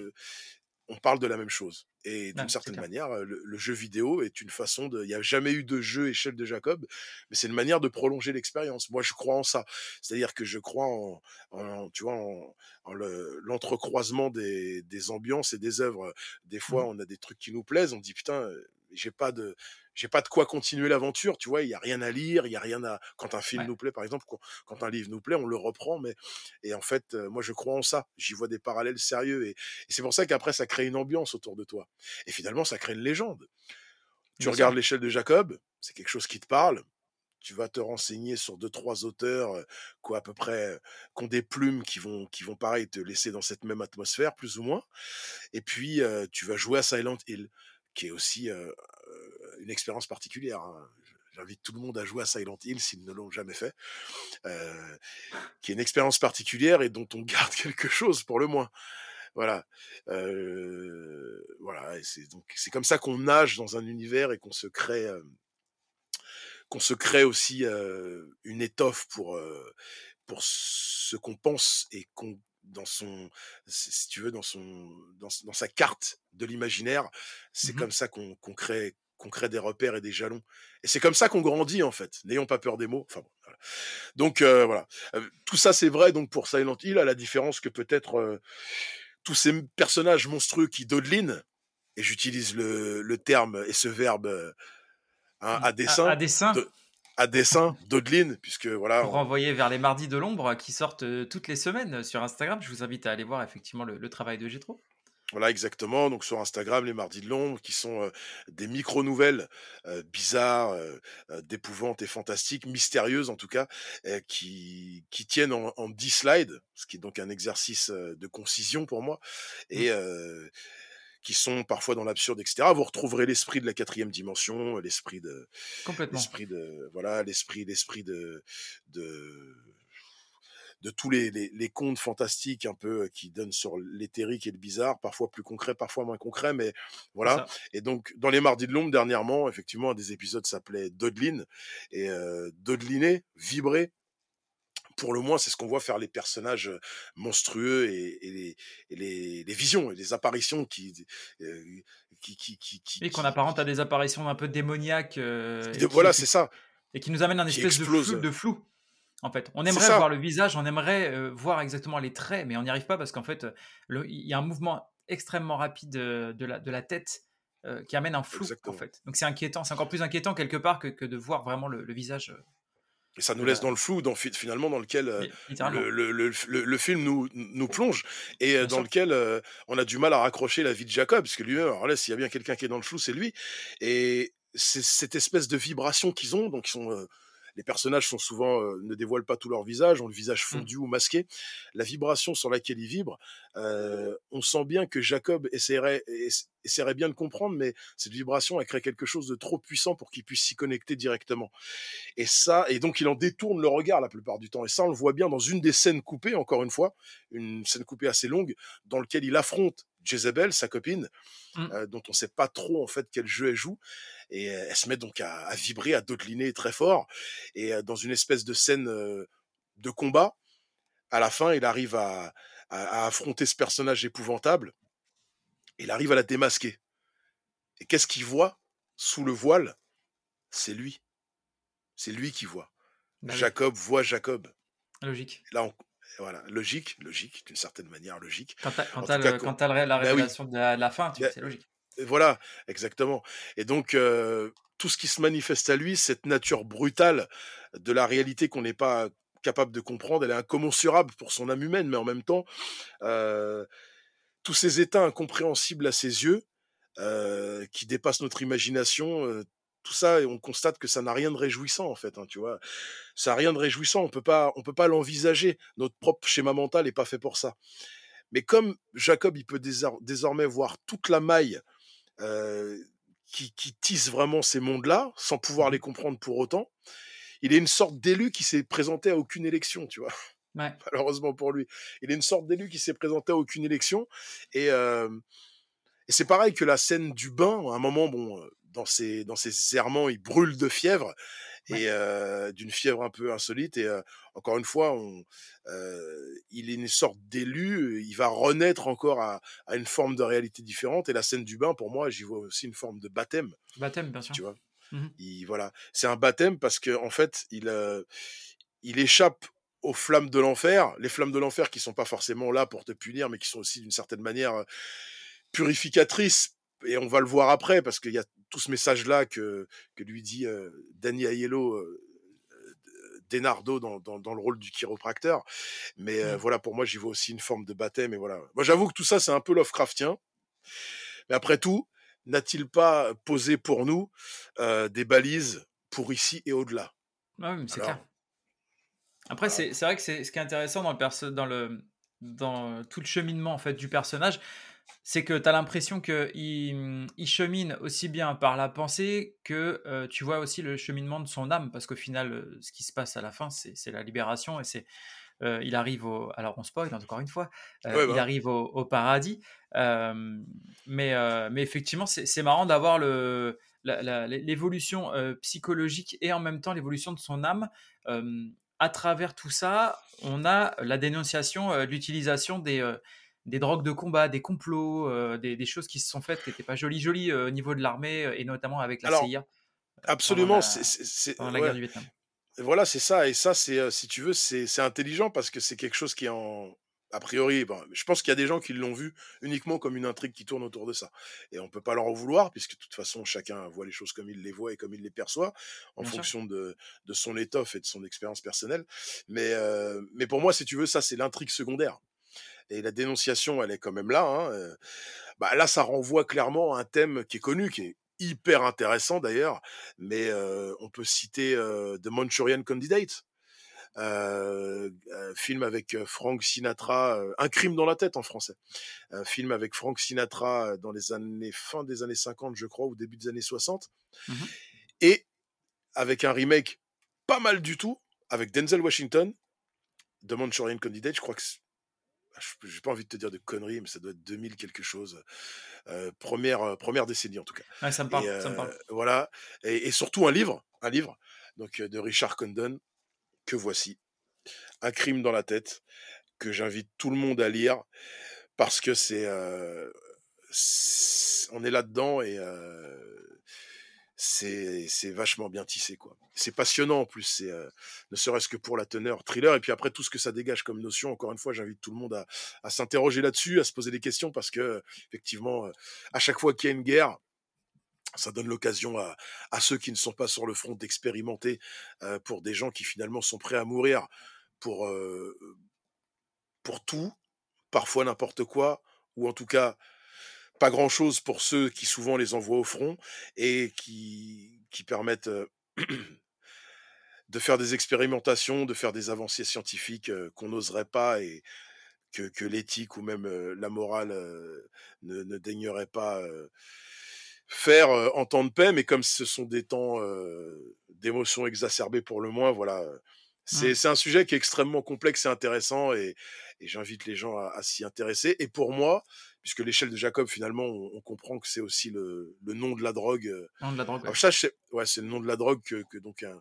un chimiste, heu, a créé, un chimiste, un mec, de la génération hippie qui a été récupéré par le gouvernement, comme les comme les hackers en fin de compte. Mets ton talent Ouais. au service de quelque chose qui pourrait nous servir, même si c'est illégal, nous on te blanchit si tu travailles pour nous et donc heu et donc heu, voilà et donc cette drogue-là aurait été, heu heu, donnée, heu, à l'insu, heu, des soldats, sur le terrain pour voir après quelques tests ce que ça pouvait donner, toujours dans l'objectif de les rendre enragés, plus résistants, heu, plus plus combatifs et sans sans sans peur sans peur ni aucune inhibition Mmh mh. et en fin de compte, c'est, voilà, ça ça ça finit en drame puisqu'on le comprend en réalité dès la première scène du film, c'est eux contre eux, quoi. C'est les c'est les djihadistes qui tuent les djihadistes puisqu'on voit un moment cette scène étonnante de quelques secondes où on voit un hélicoptère Huey, qui est donc l'hélicoptère du Vietnam, heu, charismatique, heu, qui Mmh mh, arrose, heu, les djihadistes. Donc il y a forcément un problème et même si c'est pas explicité dès le début puisque, encore une fois, la guerre du Vietnam était une guerre contre un enfin, du point de vue des Américains, une guerre contre un ennemi invisible. Le le Viet Cong étant sur ces terres, connaissait le terrain ô combien et bah, la configuration du terrain fait qu'il est très facile, en plus quand on est familier avec ce terrain, de s'y cacher, heu et de ne presque jamais être visible et de mener des assauts, heu, sans être repéré par, par l'ennemi. guérilla. Mmh. Exactement et donc ils s'en sont pas privés, ce qui fait que ça paraît cohérent quand on est quand on suit justement les djihadistes et qu'on est de leur point de vue à eux et et pour nous, on sait ça et donc on se dit: «Oui, bah, c'est l'ennemi invisible, OK, c'est le Vietnam». Sauf qu'en fait là, bah, c'est doublement l'ennemi invisible parce que l'ennemi n'est pas là. C'est ça. C'est son propre camp contre son propre camp. Ce qui ce qui déjà, heu, constitue une tragédie, heu et un ressort, heu, scénaristique entier. Il aurait pu faire le film que là-dessus évidemment. Ah Mais bah, ça rajoute évidemment à la à la tragédie ouais. c'est vrai qu'à la fin, ça se termine avec ce carton justement, qui dit que, il a été reconnu que la CIA avait fait des des des tests, de drogue de combat, pendant le pendant le. Vietnam. Mais c'est vrai que comme tu le dis, c'est, c'est c'est autre chose en fait. Heu, ce qui est intéressant avec le film, c'est qu'il te prend il te prend pas par la main pour te pour te dire: «Bah, voilà, l'histoire c'est ça et puis on on on va du point. A au point B et heu et tout est balisé et tout est clair». Heu, Non et je pense que tu as tout à fait raison. Bon, moi j'aime bien les films, qui sont, les films intelligents faits pour les gens intelligents, donc c'est-à-dire les films qui marquent pas intelligent sur la pochette, tu vois? Mmh. Genre, ah ça c'est c'est pas c'est pas élitiste. Pour moi, c'est un film grand public et un film, dans lequel tu peux avoir ta dose de spectacle, ta dose d'intrigue et cetera. Mais encore une fois, j'en reviens à à ma marotte, c'est un film qui donne à réfléchir, qui laisse quelque chose et ça pour moi, c'est un sûr. enjeu fondamental. Fondamental dans l'écriture, fondamental dans dans l'enjeu fictionnel enfin quand tu crées quelque chose, en tout cas pour moi Mmh et mh. c'est la raison pour laquelle, oui, c'est un un film intelligent, qui trouvera un public intelligent et c'est pour ça à mon avis que ça a été un four à sa sortie. Puisque quand les films sortent, c'est une autre loi qui se met en place. C'est la loi du box-office immédiat Ouais. et donc forcément, heu, on va pas reprendre les exemples que tout le monde connaît, mais il y a y a nombre de films, je vais prendre un exemple, on parlait du top 10 tout à l'heure. Numéro 1 Blade Runner pour moi, je suis pas très Ouais. original, mais je pourrais m'en expliquer un jour. Heu, Blade Runner et donc heu, beh, évidemment Blade Runner à sa sortie, c'est un four. Sauf qu'en réalité, y a des ça ça laisse des traces et il y a des choses à comprendre. Bon, c'est Bah, moi un exemple vraiment que tout le monde connaît et moi un je t'aurais dit The vrai The Thing. Je t'aurais dit The The Thing Thing, dans le bah, de toute 1er façon truc qui qui me serait qui me serait venu moi personnellement, voilà, c'est ça, ouais. on on parle du même du même été d'ailleurs, été 82. 82. Mmh. Heu, donc The Thing, heu, four. Alors là, doublement incompréhensible parce que, à la limite, si les gens ne comprennent pas le une, une, certaine forme d'intrigue un peu plus profonde et de, de double lecture, au moins ils peuvent, ils peuvent aimer le gluant tu vois, tout ce que tout ce qu'a fait Rob Bottin et, et admirer son travail, de se dire quand même, les mecs sont bien barrés, quoi. Ils sont bien barrés. C'est bien gluant, tu vois. Donc il y a au moins ça. Mais là, enfin, ni l'un ni l'autre, moi après, c'est pareil. Faut pas oublier que malgré le fait que pour nous, il s'agisse de références absolues, ça reste un certain public. Parfois, on a tendance à, à, voir tout à l'aune, de se dire, mais je comprends pas pourquoi les gens les aiment pas. Oui, mais il y a des gens qui sont systématiquement allergiques à tout ce qui va les confronter un peu à eux-mêmes et donc à l'horreur et donc au fait de réfléchir, etc. Donc après, les films s'adressent à tout le monde et, et on sait et, et, le box-office prend tout en compte. voilà. Mmh. Mais euh, mais c'est bon, c'est des fours, bah, c'est des fours incompréhensibles pour nous. D'ailleurs, en parlant de Carpenter, juste deux secondes, on peut faire un, un, un parallèle aussi avec euh, l'antre de la folie avec Sam Neill et l'échelle de Jacob. Parce que comme tu disais tout à l'heure, il n'y a pas beaucoup de films qui laissent cette expérience-là. Que, que une je reprends tes termes hein, en off dont tu m'as témoigné, qui, est, qui sont des termes que j'ai trouvé très pertinents. Tu m'as dit que ce film était une expérience solide. Et je t'ai répondu, effectivement, j'aime le respect et la pudeur que ces deux mots-là impliquent. Une expérience parce que ça l'est indéniablement, et solide parce qu'il faut l'être autant que autant que le film nous oblige à l'être là en l'occurrence. C'est un film solide pour les gens solides, c'est sûr. Et si tu ne l'es pas encore, ça va participer à ta solidification. Mmh, et à ta solidité future. Donc ça c'est bien. Et, l'entre de la folie c'est pareil. Hein. In the mouth of madness, c'est ça, de, de, Carpenter avec Sam Neill. Alors évidemment, J'invite tout le monde à le voir si vous ne l'avez pas vu, film exceptionnel, etc. Où on est, encore une fois, entre les mondes, hein, d'une certaine manière. Bon, là, clairement, clairement. Peut-être plus pour, une, pour, des raisons purement psychologiques. Mais en tout cas, ouais, c'est un film dans lequel il y a, il y a cette chose-là aussi qui traîne et qui qui est très intéressante. Sutter. Kane, Sutter Kane. Sutter Kane, Sutter Kane, voyez ce film. L'ersatz euh, de Stephen King. Tout à fait. Ah ouais, ouais, putain, là, là, Sutter Kane, sacré personnage, mon pote. Bref, donc voilà. Donc, euh, où en était-on? Bah oui, donc, euh, c'est, regardez l'échelle de Jacob, voilà, l'émission est finie. Voilà, exactement. non, juste par rapport. J'en étais au bain, en fait, et je te disais, c'est une sorte de. J'y vois aussi une, la symbolique du baptême. Mais là, quand il brûle de fièvre à 41 degrés, je me souviens de cette fièvre inconnue, euh, c'est ça, c'est les flammes de l'enfer qui tentent de le consumer. Et mais lui, voilà, il est encore une fois sauvé. Il, renaît encore une fois de ça. Parce, que ça lui arrive en plus au moment où il est dans la fête et où il y a. C'est ça. Euh, où, tu peux. on dirait un peu qu'il est dans le dans le, dans le pit. Euh, euh, en, en, français, je ne l'ai pas, mais. Euh, le, dans, le puits, le, la cuve. Dans, les, voilà, l'espèce de cuve avec toutes les âmes autour de lui qui sont en train de se, déchaîner et tout ça. Et ça fait vraiment. L'image, l'image t'y ramène tout de suite, en fait. C'est ça, ouais, c'est une image de purgatoire, comme tu dis, c'est ça. Et en fait, voilà. Et, il, et non, il décide de conserver sa malédiction de l'errance par manque de lâcher prise, encore une fois. Mais à un moment, et il y a l'odieux chirurgien monstrueux dans l'hôpital cauchemardesque mmh. qui lui dit Il n'y a pas d'ailleurs. Il n'y a pas d'ailleurs. Phrase définitive et effrayante. Il n'y a pas ah d'ailleurs.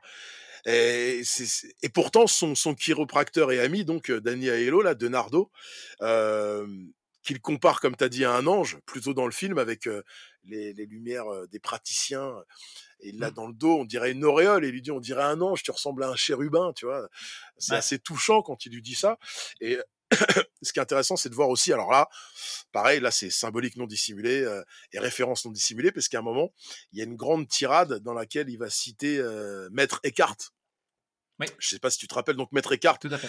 Euh, je, je, rappelle, c'est euh, euh, Eckhart von Osheim, qui était c'est situé rapidement, c'est il est né aux alentours de 1260 de notre ère et mort vers 1328 dans le Landgravia à côté de Thuringe et ou plutôt il est mort vers Avignon, je crois, il est, il est né là où je viens de dire.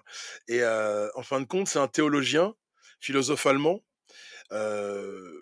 qui est le principal représentant du courant spirituel catholique qu'on a appelé euh, la mystique rhénane.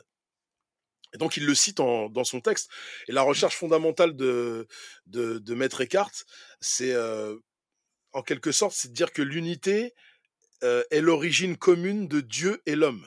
Là aussi, on est dans le film, tu vois, on, comprend ça. Et que le but de l'union, et le, le but de tout ça, c'est l'union mystique qui prêchait. Et, et, on est dans ça dans le film. Le but est de retourner à, de retourner à Dieu, de remonter l'échelle de Jacob. Tu vois ce que je veux dire? Donc c'est aussi intéressant. Et quand il cite Maître Eckhart, je cite le dialogue du film, je l'ai noté. Mmh euh, donc euh, Danny Aiello, Denardo, le chiropracteur, lui dit en le massant, en essayant de lui remettre les vertèbres dans le bon sens parce qu'il a eu un accident. Eckhart a vu l'enfer aussi. Il a dit La seule chose qui brûle en enfer, c'est la part de toi qui s'accroche à la vie. Tes souvenirs, tes sentiments. Tout ça brûle, mais pas pour te punir, pour libérer ton âme. Ce qui renvoie à ce que je disais dans la scène, dans la scène du bain. On, a vu même faire euh, Jézabel quand elle prend les photos, en fait, euh, de ses gosses, etc., de sa vie en fait passée, et, qu'elle les jette dans l'incinérateur en fait. Exactement, tu fais plaisir. on comprend qu'en fait que Jézabel, elle est pas si, peut-être pas si méchante que ça, c'est peut-être pas si binaire que ça en fait. Ah, exactement, c'est complexe, c'est un personnage qui est entre deux, comme ce genre de personnage qu'on peut justement apercevoir entre les mondes. On ne sait mmh. pas exactement et on peut pas vraiment comprendre. De toute façon, encore une fois, on va pas épiloguer, mais euh, s'interroger sur la sur la nature bénéfique euh, et manichéenne des anges, quelque chose de très intéressant. Euh, n'oublions pas que euh, Satan est un ange. Est un ange, à la base. Euh, donc déchu, certes, mais bon, bref. Je, laisse chacun ensuite faire son, son chemin là-dessus et, entretenir sa propre réflexion personnelle, mais c'est des sujets qui sont extrêmement intéressants et de tout temps, preuve en est, on est en train d'en parler. Mais, mmh. mais comme tu dis, elle prend ses photos, elle les met dans l'incinérateur. Alors, c'est un système incroyable d'incinérateur aux États-Unis, il faut, faut, le voir pour le croire. Hein. C'est-à-dire que nous, on a les vies d'ordures, ce qui est déjà pas très propre et safe. C'est un vieux système à ne plus faire. on va dans le couloir et on jette, si c'est pas chez soi, le truc qui descend directement dans la poubelle. Aux États-Unis, ils ont ça et ça brûle en dessous, en permanence. Tu vois le truc un peu de dingue? Bon bref, ça m'a toujours. J'en ai vu quand j'étais à Boston, c'est impressionnant. Tu dis la maintenance de ces trucs-là, ça n'a pas de sens. Le risque incendie, c'est incroyable. Le risque incendie, surtout. ouais, c'est incroyable. Et pourtant, euh, bon bref. Et donc elle, jette ça et c'est exactement ça. Et ce que, ce que tu disais est tout à fait vrai. Et donc le dialogue continue. Il lui dit donc si tu as peur de mourir, si tu te cramponnes, tu vois des démons t'arracher à la vie parallèle, un peu comme dans Ghost d'ailleurs. Et je rappelle donc que le, scénariste euh, euh, de, de l'échelle de Jacob, Bruce Joel Rubin, est le scénariste de Ghost aussi. Parce qu'on ah, n'est pas revenu sur leur carrière, autant le réalisateur Adrian Lynn que, que le scénariste. Je vais, je vais, y venir après sur Adrian Lynn. Mais, euh, après, donc, parce qu'elle est assez marrante, leurs carrières sont assez marrantes. Mais en tout cas, revenons à ce qu'on disait, donc le, dialogue. Donc, donc si tu as peur de mourir, si tu te cramponnes, tu vois des démons t'arracher à la vie, donc un peu comme dans Ghost. Mmh. Mais si tu as fait la paix en toi, ces démons se muent en anges mmh qui te libèrent de la terre. Et là, on est aussi dans le Bardo Todol, le livre des morts tibétains que je disais, on est exactement là-dedans. mais c'est ce que, ce que tu disais tout à l'heure, tout à fait. C'est ça. Et, donc, c'est lui qui donne euh les clés un petit peu d'ailleurs euh, sur cette. Euh, quand il cite à ce moment-là, il te donne les clés du truc en fait. Et, c'est là qu'il lui explique. voilà. Et donc c'est après c'est carrément encore plus explicite puisque une fois qu'il a fini de lui remettre les vertèbres en place, donc le, le, le, le Kiro, il lui dit, euh, il fait comme Jésus à la piscine de Bethesda mmh avec les avec l'infirme, tu vois, il lui dit, lève-toi et marche quoi. Et marche. On peut pas faire mieux. Lève-toi et marche. À, à, la piscine de Bethesda, ou sinon à Lazare qui sort du tombeau carrément. Lève-toi et marche. Et là, Jacob se lève, il marche, et le Kiro ponctue par Alléluia. La boucle est bouclée. C'est clair. Et Jacob est rené encore une fois. Tout à fait. Voilà. Et voilà. Non, c'est vrai que c'est. Enfin, ouais, on peut, on peut en parler effectivement pendant un bon moment de, de toutes ces références, de, de tout ça. Et voilà, encore une fois, c'est euh, effectivement, ça amène beaucoup de, beaucoup de cheminement euh, intellectuel, euh, ce, ce, film. C'est clair. Et pourtant, à la base, il était, ce scénario, il était réputé inadaptable. Oui, alors j'ai vu que c'était mis sur le coup. Il y a Ridley Scott, je crois d'ailleurs. Ah oui, ils ont mis. En fait, ça a fait tout le tour d'Hollywood, en fait, basiquement. Tu vois, comme souvent. Et donc les mecs, alors peut-être que par honnêteté, euh, euh, honnêteté intellectuelle et artistique, certains euh, sont tombés dessus et se sont dit, là, c'est que ce morceau, j'y arriverai pas, on pourra pas. Ah peut-être que d'autres sont passés à côté, mais encore une fois, ouais, ça fait partie de ces, ces omnibus scénaristiques qui passent dans toutes les mains à chaque arrêt d'Hollywood mmh. et qui trouvent pas tout de suite preneur, c'est vrai. Ce qui est très marrant d'ailleurs, c'est que ça termine dans les mains d'Adrian Lyne, parce que jusque-là, il s'était surtout illustré pour des films comme euh, Flashdance ou 9 euh, semaines et demie, si tu veux. C'est incroyable, c'est lui qui a fait. rien à voir. Non, mais tu te rends compte, c'est lui qui a fait le clip de She's a Maniac. Ouais, bah C'est incroyable. Et donc Flashdance, ouais. Et donc, c'est ça qui est dingue, quoi. C'est que le mec, s'il l'a fait et qu'il a réussi à le faire comme ça, c'est qu'il y avait quand même quelque chose en lui qui appelait ça. Mais après, le boulot, ce qu'on te propose, là où t'en es au moment où t'en es, tout ça, fait que, mmh. euh, effectivement, Adrian Lynn, euh, 9 semaines et demie, le Lolita de 97, qui est pas si mal d'ailleurs, euh, Flashdance, tu te dis, putain, voilà. Et c'est pareil pour Bruce Joel Robin. Donc Ghost, genre des films comme Deep Impact, Ghost intéressant, Ghost, hein. Ghost intéressant. Ouais, intéressant, intéressant. voilà. Deep Impact, bon, film à grand spectacle. Stuart Little, ah effectivement. le mec fait l'échelle de Jacob et Stuart Little. Bon, après, voilà, euh, euh, l'écrivain qui est devant toi fera peut-être un jour, euh, je sais pas, la, la biographie d'Alain Madelin parce qu'on lui demande. Non, je plaisante. c'est une, c'est une private joke par rapport à un écrivain que j'aime beaucoup qui a, qui a vécu de sa plume, qui, qui, est malade aujourd'hui, je, je souhaite le meilleur, qui s'appelle Jean-Paul Bourg, qui a fait beaucoup de choses et qui a écrit beaucoup de choses. Et lors d'une émission, euh, on lui, on lui disait ouais, mais euh, c'est que vous êtes, vous avez écrit une biographie sur Alain Madelin, tu sais, genre euh, dans le niveau d'intérêt de ce que le mec a écrit, mmh. tu dis mais pourquoi C'est comme s'il avait écrit un, un, livre sur la méthode comptable, quoi. Et bon, les gens font ce qu'ils peuvent et voilà, moi je, je crache pas dans la soupe et surtout je ne jette pas la pierre évidemment. Mais c'est vrai que c'est étonnant. On préfère, tu sais, les mecs iconiques on préfère un Carpenter qui va dire ouais le mec il a fait que des trucs particuliers spéciaux. Tu vois la la filmo elle a de la gueule. En plus il est un peu maudit. Et puis ça ressort à un moment. Les gens comprennent enfin. Et en fait non Adrian Lynn il a fait l'échelle de Jacob qui est pour moi un chef d'œuvre et il a fait Stuart Little enfin c'est le scénariste de Stuart Little, c'est le même qui a écrit l'échelle de Jacob. Et l'échelle de Jacob, malheureusement, malheureusement pour moi, n'est pas issu d'un bouquin. J'aurais bien aimé le lire. Mmh. Et, euh, et, on est obligé de se faire soi-même tous ces petites toutes ces petites, si j'y arrive, voilà, références autour de soi pour se créer son univers échelle de Jacob, tu vois, et mieux comprendre le truc et se dire que finalement, il y a, y, a, y a, des trucs qui mériteraient d'être écrits. Il y a juste un livre qui est sorti, qui est le scénario que j'ai pas, il va falloir que je me le procure un jour, qui est assez cher. C'est le scénario avec les images. Donc, euh, tu sais, mais le scénario, euh, je sais plus comment ça s'appelle, euh, en livre, quoi. Storyboard. Vachement bien. Excuse-moi. Ouais, ouais, ouais c'est pas vraiment un storyboard, mais c'est un, voilà, c'est, il y a ce document-là qui existe. Okay. Mais tu voulais dire un truc, je. non, mais je, effectivement, si on veut, si on veut rester dans cet univers, le créateur de American Horror Story. a dit qu'il s'était largement inspiré de l'échelle de Jacob pour écrire la saison de la série qui s'appelle Asylum. Eh ben, j'ai pas vu et moi j'ai lâché l'affaire.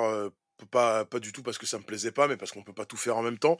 Mais tu me mmh. mets, c'est toi qui me l'as dit tout à l'heure, et là tu le redis, et c'est un tuyau que je ne manquerai pas d'exploiter.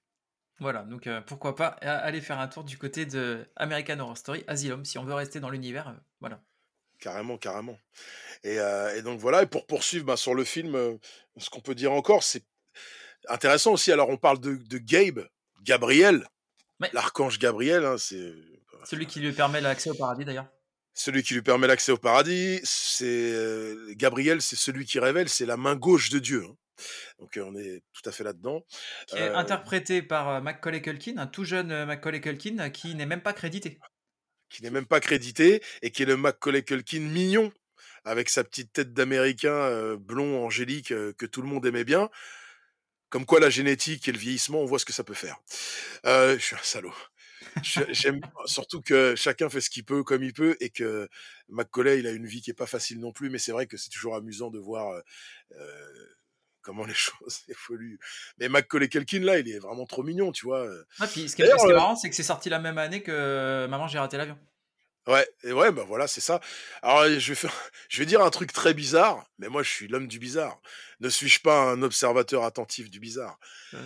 Macaulay Culkin. Regarde bien la tête de Macaulay Culkin à cet âge-là. Je te jure qu'il a une ressemblance physique conséquente avec Howard le canard. J'y reviens. Tout est connecté. Tout est connecté. Tout est connecté. Et si on a Tim Robbins qui joue le père de Macaulay Culkin dans l'échelle de Jacob, c'est pas pour rien. Peut-être que euh, quelques années avant, il a joué celui qui guide Howard le Canard dans son deltaplane ULN, ULM. Et euh, non, mais blague à part, j'ai toujours vu une ressemblance physique entre Macaulay Culkin et Howard le Canard dans les grands yeux bleus un peu ébahis euh, et la petite bouche comme ça. Bon, c'est très bizarre, mais quand j'en parle, ça fait rigoler les gens souvent. Donc, je raconte mes conneries. Après tout, tu m'as invité. Non, mais faut, faut, faire, un, faut faire un montage, les, mettre, les mettre à côté, les mettre à côté l'un de l'autre. Pourquoi pas Je te jure, il y a quelque chose d'assez malsain et bizarre dans cette histoire. Bref. et donc, pour reparler sérieusement de Gabe, donc son fils Gabriel, c'est ça en fait le lien qui rend Jacob inconsolable. C'est ça, cette émotion qu'il n'arrive pas à, lâcher, dont il n'arrive pas à se débarrasser. Et, mmh. et c'est ce fil qui est trop chargé d'énergie et d'énergie diverse qu'il retient entre les mondes en réalité et en définitive. Et c'est pour ça que Jacob, il doit faire ce boulot d'automutilation émotionnelle. Il doit couper ce cordon-là. Mmh. Comme on voit d'ailleurs l'image du cerf-volant à la fin, il doit couper la corde du cerf-volant parce que c'est un sentiment qui le retient et donc qui est toxique et dangereux. Et euh, même si on a l'impression de le trahir, ce sentiment, pour de bonnes raisons qui sont de mauvaises raisons en, perspective de ce qu'est la vraie nature de la réalité, qui n'accepte pas le sentimentalisme, mais qui répond à sa logique propre. encore une fois, nous ne sommes pas calibrés pour comprendre, mais dont nous faisons partie malgré tout, et que nous sentons intuitivement sans pouvoir l'envisager. Et, euh, et là-dedans, on peut encore voir un parallèle avec ce qui arrive à Alessa, Silent Hill, tout simplement. Puisque finalement, ces énergies, en l'occurrence pour elle, elles se concentrent tellement qu'à un moment, elle favorise l'apparition d'une entité supérieure qui va lui donner le pouvoir de dominer son environnement et tous les gens qui y figurent. Pour moi, c'est la même chose. Et donc voilà, et tout le monde est ensuite pris dans le cauchemar d'Alessa. C'est grâce à, à, ce même fluide-là qui peut être, qui pas bien ou mal, qui est aussi bien que mal et aussi mal que bien, mais en tout cas qui est très puissant et duquel on ne s'approche pas indûment et duquel on ne s'approche pas sans payer un lourd tribut quoi qu'il arrive. Il y a, il faut que l'équilibre, il faut que l'univers soit en équilibre. Il y a un pendant à ça. Bon, c'est la roue de la vie. C'est dans l'hindouisme, on trouve beaucoup de choses qui ont un trait à ça aussi. Et finalement, donc Jacob, on le voit accéder à cette vérité il y consent, on le voit à la fin, il rend les armes, il lâche l'affaire. Il mmh. arrive parce qu'il a, il a compris un peu ça, même si ça semblait horrible et impossible à croire. Et en fin de compte, euh, ça y est, il est prêt. Il est prêt et il a, il a compris que la soudaineté de la mort, euh, elle s'éclaire aussi euh, comme un langage qu'il peut maintenant comprendre à la fin, une fois qu'il a accès au secret. Et il y voit clair pour la première fois, finalement. Et, et sa mémoire se replace dans les couloirs du temps. Et puis, il peut y aller, il se libère. Mais c'est aussi une histoire de rédemption face à soi-même. Encore une. Et face à la, pesanteur de notre propre âme, tu vois. C'est mmh notre lot à tous. Hein. Il coupe la corde, il coupe la corde du cerf-volant, donc comme je disais tout à l'heure dans, le film. Et, et, Jacob peut désormais rejoindre son fils, Gabe, et monter l'échelle. Et on en est là. Et c'est vrai que c'est pour ça que tout à l'heure, je te disais, j'ai pleuré, parce que franchement, euh, euh, quand tu te le prends, tu es là. Donc malheureusement, moi, je ne l'ai pas vu au cinéma, mais on, sait créer les conditions euh, de calme et d'attention qui nous permettent d'être happés par le film. Et c'est vrai que, ouais, ouais, la larmichette, parce que c'est puissant et lourd. Puis on accompagne ce personnage-là jusqu'à la fin, et il fait le tour. Donc c'est fort. Tu te prends aussi beaucoup d'affection et tu eh oui. Et tu t'accroches et tu as, une, une vraie forme d'empathie pour, le, pour lui. Donc c'est sûr qu'à la fin, quand, quand ça se termine, c'est d'autant plus puissant qu'effectivement il retrouve son fils, etc. Donc c'est. Ah ouais, puis le, thème de Maurice Jarre, je veux dire, le thème de Maurice Jarre, les, les, le, ce thème au piano, c'est voilà, ça, ça aide. C'est la musique et la vague qui aident à porter l'émotion évidemment, qui déborde de l'écran et qui déferle sur le, sur le spectateur.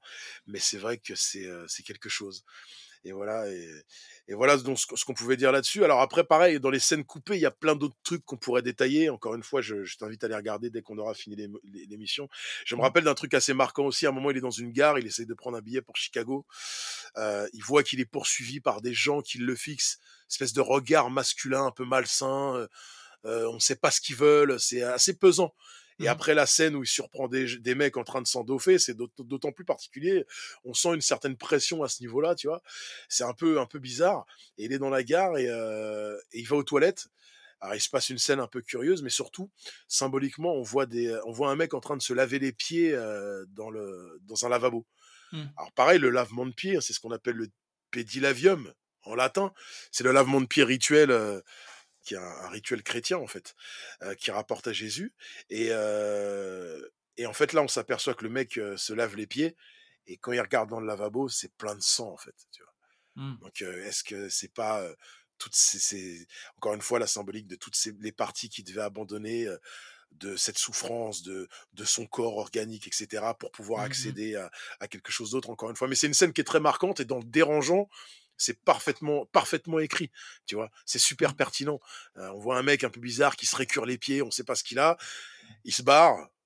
Jacob sort des chiottes et il arrive et il voit qu'en fin de compte le lavabo est plein de sang. On reste sur notre fin, comme tu le sais. Enfin, comme j'ai déjà expliqué, moi, j'aime ce qui laisse plus de questions que de réponses. Alors, je sais que tout le monde n'est pas de mon avis, mais ce qui est sûr, c'est que là, il y a de quoi moudre et c'est plaisant. Euh, voilà. Juste pour, pour finir là-dessus sur la symbolique, par rapport à l'échelle de Jacob, on peut aussi Mmh. euh, évoquer rapidement l'hindouisme. Et on peut voir dans l'échelle de Jacob un parallèle avec ce qu'on appelle euh, le Kundalini, espèce d'énergie qui serait, serpent d'énergie qui serait logé au mmh. creux de nos reins. Euh, un peu comme le caducée, tu sais, qui, voilà, Mmh. avec, un, avec un mouvement qui monte et qui descend, comme les anges montent et descendent à l'échelle de Jacob. Donc le Kundalini, bon, pareil, j'encourage les gens, il faut faire ça.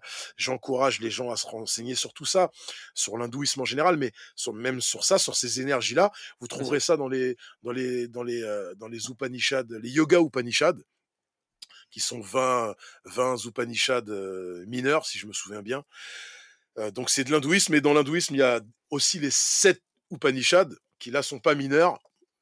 Euh, Encore une fois, j'encourage tout le monde à, se renseigner sur les choses, parce que voilà, là on parle de cinéma, on parle d'un film américain qui est sorti en 1990, et on, on arrive à, des croyances qui sont dans la tradition de l'homme depuis toujours, parce que tout a un sens, et ce sens est le lien qui est tissé entre nous, même quand on ne le voit pas. Donc, euh, c'est pour ça qu'il faut le dire et le répéter.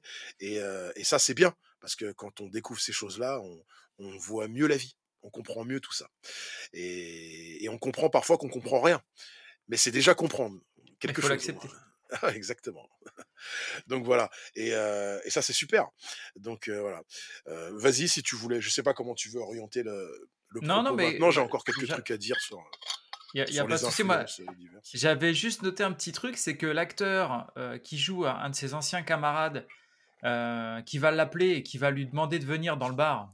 Tu me fais plaisir. Tu me fais plaisir. Tu me fais plaisir. On parle de Prout Taylor Vince. Voilà. Alors lui, c'est un acteur que j'aime beaucoup, euh, que Oh là là. j'a- j'avais vu notamment dans euh, Identity.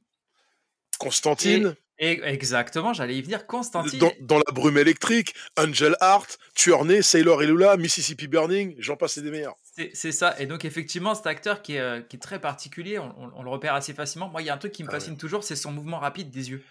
Ah oui, Il a, eh oui, il oui, bien sûr, c'est son, euh, son nystagmus. Ouais, Ouais. c'est le nystagmus, c'est un, c'est un syndrome de, de, de, comment dire, de mobilité excessive des globes oculaires. Et Mm. euh, ça peut s'exercer, lui en l'occurrence, c'est euh, à, à, à la- à l'horizontale, de droite à gauche, mais c'est aussi vrai à la verticale. J'ai vu quelqu'un qui avait ça à la verticale, je peux te garantir que c'est d'autant plus flippant, quoi. Mais c'est pas facile à vivre, j'imagine, pour lui d'avoir cette vision saccadée en permanence. Mais ouais, il a un nystagmus qui, qui effectivement, lui, lui a fait avoir des rôles, euh, souvent en, en second rôle, ou enfin même en tiers rôle, mais Mm. c'est un acteur qu'on retient et qui fait Et tu le, vraiment re- tu le plaisir. remarques? Bah, tu Ah remarques oui, tout de suite. il est excellent, il est excellent. Et puis, euh, et effectivement, cet acteur qui, donc, dans, dans l'échelle de Jacob, meurt. euh, alors, potentiellement, tu sais pas d'où ça vient, mais il meurt dans Ah une oui. explosion. Ouais. Euh, et ben, meurt tué par un démon dans Constantine, quelques années plus tard. Il, Euh, meurt tué par un démon et pourtant il était sur le point d'être sauvé par un ange oui, dans le dans le liquor, dans le liquor store en dans fait, euh, store, dans le dans le liquor store.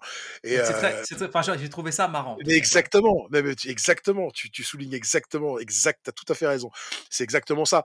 Scène marquante dans Constantine où, où en Oui. fin de compte, il, est, euh, il boit des euh, il, déborde, il déborde de, de, de fluide et, euh, et, et il a soif. Donc, encore Mm. une fois, on a, c'est par son vice en fait, euh, tu vois, qu'il, euh, clairement, Ouais. c'est un, c'est un homme de, c'est un homme du clergé, je crois, qui boit et euh, Et parce qu'il voilà, a des, il- il a des informations, il a des voilà. Ah. Et en fait, je crois que le, le fait de boire, ça lui permet de se couper de ses capacités exactement, et de pas Exactement. devenir et de pas devenir fou. Et donc, il arrive, il commence à voir des trucs ou à entendre des trucs et il se dirige effectivement dans une petite épicerie. Et, euh, et donc, il va pour prendre des bouteilles et le démon qui veut se débarrasser de lui lui jette une espèce de sort et en fait, il a il a l'impression que toutes les bouteilles euh, ne, ne, veulent pas couler en fait. Et donc il ouvre des bouteilles, il ouvre des bouteilles et il n'arrive pas à boire. Il n'arrive pas à boire et pourtant il déborde. Il déborde de boissons. mais, mais ça, sort ça, bouche. ça, lui, lui ne le voit pas en fait. Lui, il ne le voit pas, c'est ça. Techniquement, les bouteilles coulent normalement. C'est lui, juste lui, il a l'impression que ça ne se passe pas comme ça. L'autre, il lui a acheté une espèce de, de, sorte de dissimulation un petit peu et, donc il, ne voit pas la, la, réalité des choses. Et donc il finit par bah, s'intoxiquer euh, et, et, mourir à cause de ça. Et dans euh, cette épicerie, il y a effectivement un, euh, un kidam, hein, a priori, euh, qui, arrive. Et donc, on voit un espèce de ralenti avec le démon qui arrive au-dessus et l'ange. Donc un qui déploie ses ailes. qui d'un coup voilà a des, a des, ailes en fait a des grandes ailes et tout et puis qui est en fait, qui vient se pencher au-dessus de lui pour l'aider en fait Marc, superbe scène et merci d'en avoir parlé parce qu'effectivement, si vous n'avez jamais vu Constantine, intéressez-vous à la BD, mais regardez le film aussi qui est Reeves magnifique, super film. Moi, j'en garde vraiment un très bon souvenir avec un Jimon Unsu étonnant, oui. Voilà, enfin bref. alors un super film, super film. Et, puis une super représentation scène, et... de Lucifer extraordinaire. Lulu. Là, si vous voulez vous habiller en blanc et marcher dans la merde, vous le ferez jamais avec autant de classe que lui. Il oh, J'adore cet acteur. J'adore ouais, forcément. Là, justement, ça tombe très bien parce que là, on parlait de Prout. Euh, Prout. C'est un nom bizarre, c'est un prénom bizarre en français. Prout. En français, ouais. Euh, Prout. Taylor Vince. Euh, et là, voilà, bah là, euh, c'est pareil, c'est des acteurs euh, dont on est obligé de, on les a tomber amoureux, on les a vus mille fois, on les adore et ils deviennent cultes parce que leurs performances sont toujours euh, super racées, super marquées, bizarroïdes et les mecs sont voilà. Moi franchement, à qui à qui certains réalisateurs font appel pour pour faire des des petits rôles de temps en temps, moi j'ai jamais eu particulièrement envie d'être acteur et tout ça, mais je joue et je si un jour et je suis amené à faire des vraiment des trucs dans le cinos, c'est ce que je me souhaite.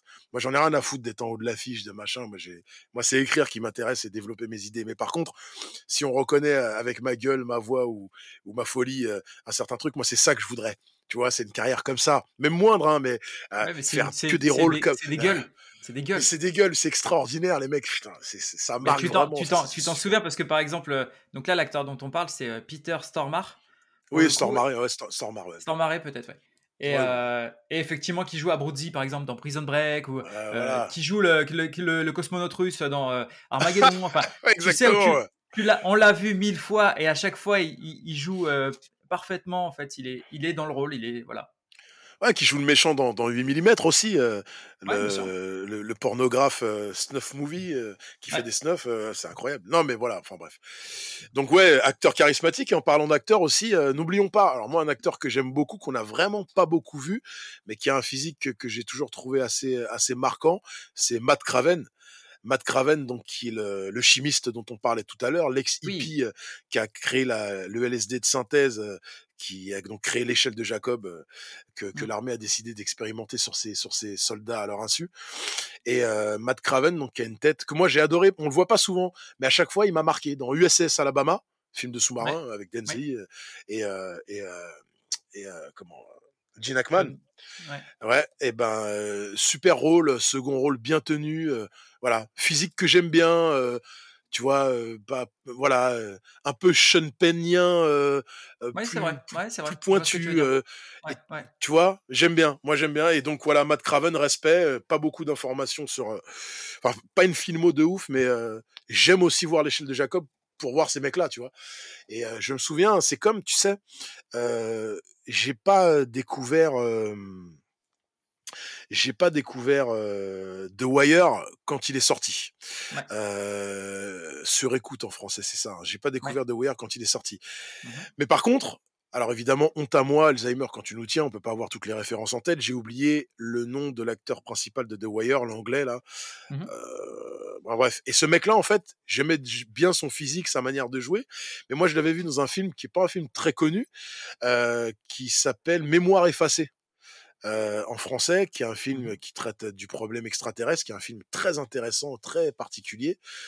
Plus que du problème extraterrestre, il parle de voilà du mystère un peu de gouvernement noir qui, qui voilà qui, entretiendra des, des relations avec des entités supérieures, etc. C'est un film assez dur avec son nom m'échappe aussi évidemment, une actrice très connue, Rookin d'Hollywood, euh, c'est pas Jessica Chastain parce que ça je m'en souviendrai. René Russo. C'est pas René Russo. C'est marrant, j'ai regardé l'arme fatale 3 hier. C'est pas ah René Russo hier soir. Euh, non non, c'est évidemment une des trois sorcières d'Eastwick. J'oublie son nom parce que Kidman, hein, Nicole Kidman. Euh, non, c'est pas Nicole Kidman. C'est. Non. oh là là là Attends. Ah. Bon écoute, regarde sur ton téléphone si t'as le si t'as la possibilité de le faire plus rapidement que moi. Euh, mais c'est celle qui joue dans The Big Lebowski aussi. Euh, euh, c'est pour ça que j'ai un, bon, un trou, mais tout le monde voit qui c'est. Ah ouais, d'accord, ok. Ok, ok. C'est. Ah bah tiens. Oui, bah moi c'est pareil, tu vois. dans les sorcières Swift, oui. mais non, non, non. En plus, Thelma et Louise, putain, c'est terrible ça. Bah, non, mais attends, attends, attends, attends. Suzanne Sarandon, putain. Non, c'est pas Suzanne Sarandon, c'est ah, moi qui me trompe alors. C'est moi qui me trompe alors. Elle est pas dans les sorcières d'Eastwick, c'est moi qui dis des conneries, tu vois, comme quoi. Attends, on va vérifier en direct. Moquez-vous de nous là, ceux qui regardent l'émission, parce que ça sera pas coupé, j'espère. Moquez-vous de nous parce qu'on fait ce qu'on peut. Mais vous voyez, on peut pas tout avoir en tête. C'est du, euh, du, live, c'est du live. Chacun en est là. Mais c'est Julianne Moore. Quelle honte. Ah, Julianne Moore, d'accord. C'est Julianne Moore, Julianne Moore, mon amour. Oh là là, autant pour moi. Donc, Julianne Moore, mémoire effacée. Euh, super rôle, euh, super film, et donc il y a euh, l'acteur qui joue dans The Wire, dont j'oublie le nom encore. Et ce mec-là, j'aimais bien le voir, et ça me manquait parce qu'on le voit pas partout. Et puis après, je suis tombé sur la série, et là, j'ai été rassasié au combien de, de sa présence. Mais c'est souvent ça qui, qui, qui, qui, se crée, quoi. On se dit putain, cet acteur, il est bien, et, et c'est ça aussi pour ça que tu reviens au film. Moi, souvent, c'est ça. C'est à cause des acteurs tiers, des mmh. acteurs qu'on voit au fond, des passages. Je me dis ouais, mais il y a, y a lui là-dedans. J'ai envie de tu vois, j'ai envie de le fréquenter un peu. Et c'est comme ça. que c'est pour ça aussi qu'on revient au film parfois, qui a un petit moyen, voilà. Donc voilà. Et puis, euh, ce qu'on pourrait dire aussi sur euh, sur l'échelle de Jacob, c'est que, alors, il a influencé beaucoup, mais il a aussi des influences. Et l'influence euh, reconnue et principale, c'est la rivière du hibou. Je sais pas si ça te parle. Pas du tout. La rivière du hibou est un court métrage de Robert Enrico, français, Enrico mmh. Cocorico. Et mmh. c'est pas n'importe quel court métrage, c'est un court métrage qui date de 62, je crois. Et c'est pas n'importe quel court métrage parce que c'est un court métrage, figure-toi, qui a eu la Palme d'Or en 62, la Palme d'Or du court métrage. C'est pas rien. Mmh, mais non seulement il a eu la Palme d'Or, mais il a réussi à faire un doublé exceptionnel, c'est qu'il a eu l'Oscar du court métrage en 64. Ah Ça, c'est pas mal. Pour un film français notamment. Donc, euh, et en fait, l'échelle du hibou, on parle exactement de la même chose. Pour le coup, comme on a spoilé l'échelle de Jacob, je ne vais pas spoiler le court métrage l'échelle du la rivière du hibou. La rivière, du, hibou, c'est 28 minutes et je vais je ne vais non plus ne pas le spoiler pour toi. C'est 28 minutes. C'est compliqué à voir, mais vous pouvez le voir sur Vimeo. Je donne le tips. Vous pouvez voir sur Vimeo euh, La rivière du hibou en bonne qualité en plus. La rivière du hibou de, de Robert Enrico, c'est euh, un film, euh, un court métrage très beau, très intéressant, et c'est c'est l'histoire de l'échelle de Jacob. Dans un autre contexte évidemment, dans une autre époque, mais c'est exactement ça. Et c'est donc une des influences assumées de ça. Et les, La rivière du hibou, donc c'est la Palme d'Or 62, l'Oscar 64 du court métrage. je crois que c'est court métrage tourné avec des scènes extérieures ou un truc comme ça. Enfin bref, l'Oscar quand mmh. même. Et ce qui est marrant aussi, c'est que Rod Serling, de la quatrième dimension, a repris carrément La rivière du hibou le mmh. court métrage pour en faire un épisode de la quatrième dimension, ni plus ni moins. Saison 5, épisode 22. Malheureusement, il n'est pas sur le coffret DVD euh, français connu. Euh, cette saison-là, eh, comment que c'est dommage? La saison 5, je crois qu'il y a 36 il y a 35 épisodes sur le DVD. En réalité, elle en comporte 36 parce qu'il n'y a pas l'épisode 22. Ils ont été retitrés, renumérotés. Et donc, il n'y est pas certainement pour des questions de droit. Hein, en sortie française de DVD, mais euh, La Rivière du Hibou donc est visible sur Vimeo, et ce qui prouve quand même le lien, tu vois encore une fois entre tout ça, Rod Serling qui voit La Rivière du Hibou, qui dit damn, c'est bien. Et qui en fait carrément qu'il l'inclut à la quatrième dimension. C'est un film en noir et blanc, donc en plus. Euh, donc on est dans quelque chose quand même euh, forcément qui me parle moi et qui me, qui me, et qui me conforte. Et ce qui est intéressant aussi, c'est que la rivière du hibou, ce film-là est lui-même l'adaptation de quelque chose. Et là, on parle d'un livre, une nouvelle en l'occurrence, de quelqu'un qui n'est pas n'importe qui, puisqu'il s'agit d'Ambrose Bierce. Si vous ne connaissez pas Ambrose Bierce, je vous encourage encore une fois à vous renseigner sur Ambrose Bierce, car il a posé des jalons, des récits fantastiques, bizarres, noirs, parfois d'humour noir. Mais en tout cas, c'est euh, un écrivain euh, euh, à côté duquel on ne peut pas passer à côté quand on s'interroge sur les choses, etc. La, la, nouvelle qui a été adaptée s'appelle An Occurrence at Old Creek. Donc Old Creek, la crique du hibou, la crique ouais, de la chouette. Mmh Et en français, je crois que c'est ce qui se passe ça sur le pont de Old Creek. C'est une nouvelle qu'on trouve dans les recueils de nouvelles qui sont édités de manière un peu différente d'Ambrose Bierce. Et Ambrose Bierce, c'est d'autant plus intéressant parce qu'on retrouve la trace, la marque, l'influence et l'empreinte d'Ambrose Bierce dans autre chose de très intéressant, dans le concept de Carcossa. Et si je dis Carcossa, déjà frémissent ceux qui savent à quoi je fais référence, d'une manière générale et d'une manière particulière à la saison 1 de True Detective, qui est une saison, euh, qui est une série euh, incroyable, notamment la saison 1, que moi j'affectionne particulièrement, très bien écrite, très bien mise en scène, très particulière et qui fait pour le coup référence à une palanquée de symboliques, d'où qu'elles viennent. Et voilà, plongez-vous là-dedans, ça vaut vraiment le coup et le jeu d'acteur est incroyable et le scénario est incroyable. True Detective saison 1, Ambrose Bierce, Carcossa, j'en dis pas plus, Carcossa, retenez ça. Plongez-vous là-dedans, lisez la nouvelle qui s'appelle Un habitant de Carcossa d'Ambrose Bierce. Et une fois que vous aurez pris ça dans la mouille, vous aurez ça, True Detective, et vous allez finir par. Donc, ça, c'est Ambrose Bierce, je le montre. Un habitant de Carcossa. Vous pouvez le trouver dans ce truc-là. C'est des contes noirs, c'est sorti chez Rivage. Et un habitant de Carcossa, c'est la dernière nouvelle du livre, pour bien vous finir. Et une fois que vous aurez pris ça, vous aurez compris ça, vous aurez regardé True Détective, évidemment, vous ne pourrez pas passer à côté de ceci, qui est le roi en jaune de Robert W. Chambers, qui est un récit qui avait la réputation sombre et sinistre d'apporter la mélancolie à ceux qui en prenaient connaissance. Il règne autour de ce récit de nombreuses légendes, une forme de malédiction, quelque chose de particulier. Et on en revient encore au passage entre les mondes, à la communication éthérique d'un univers à un autre, sans qu'on puisse le reconnaître et qui pourtant sont perméables. Les mondes et l'entremonde est poreux. Et ceux-ci sont des vaisseaux pour pouvoir euh, les explorer. S'y perdre, de toute façon, on s'y perd. Mais en tout cas, euh, euh, on a au moins un schéma pour essayer d'en comprendre le contour des arcanes. Et pas juste se le prendre comme un train lancé à 200 km/h dans le front. Mmh. Voilà. Ça marche. Bah, écoute, merci pour toutes les, les recos. C'est super intéressant. Je pense que ça va intéresser pas mal de monde. moi, le premier, pour le coup. juste une petite chose, moi, sur la dernière chose que j'avais notée par rapport au, au film de l'échelle de Jacob c'est que c'était une production Carolco. Oui, c'est ce que tu me disais tout à l'heure. Alors parle-nous de Carolco. Alors ça, c'est des. On voit le logo quand tu le dis, on voit le logo, Carolco. Exactement, on voit le logo et c'est vrai que souvent on voit, on voit les noms passer au début des films avec marqué Vajna et Kassar.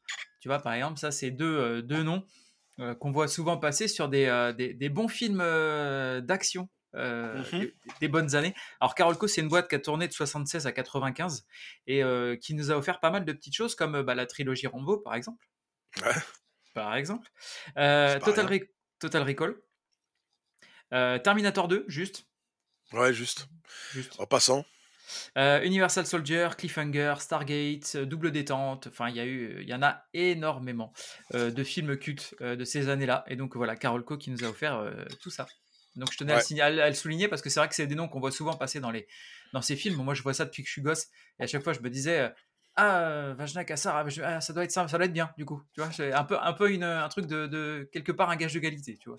ouais, absolument. Non, non, c'est vrai que. J'ai pas vu tout ce qu'ils ont produit, hein, mais, mais c'est vrai que quand je voyais ce nom-là, je me disais, euh, tu vois, il y avait un, côté un peu rassurant. Exactement. Bah oui, c'est comme les les c'est comme les maisons d'édition, c'est comme, heu, C'est voilà, c'est ce genre de de prod effectivement, ça te ça te comme tu dis, c'est quelque chose de rassurant.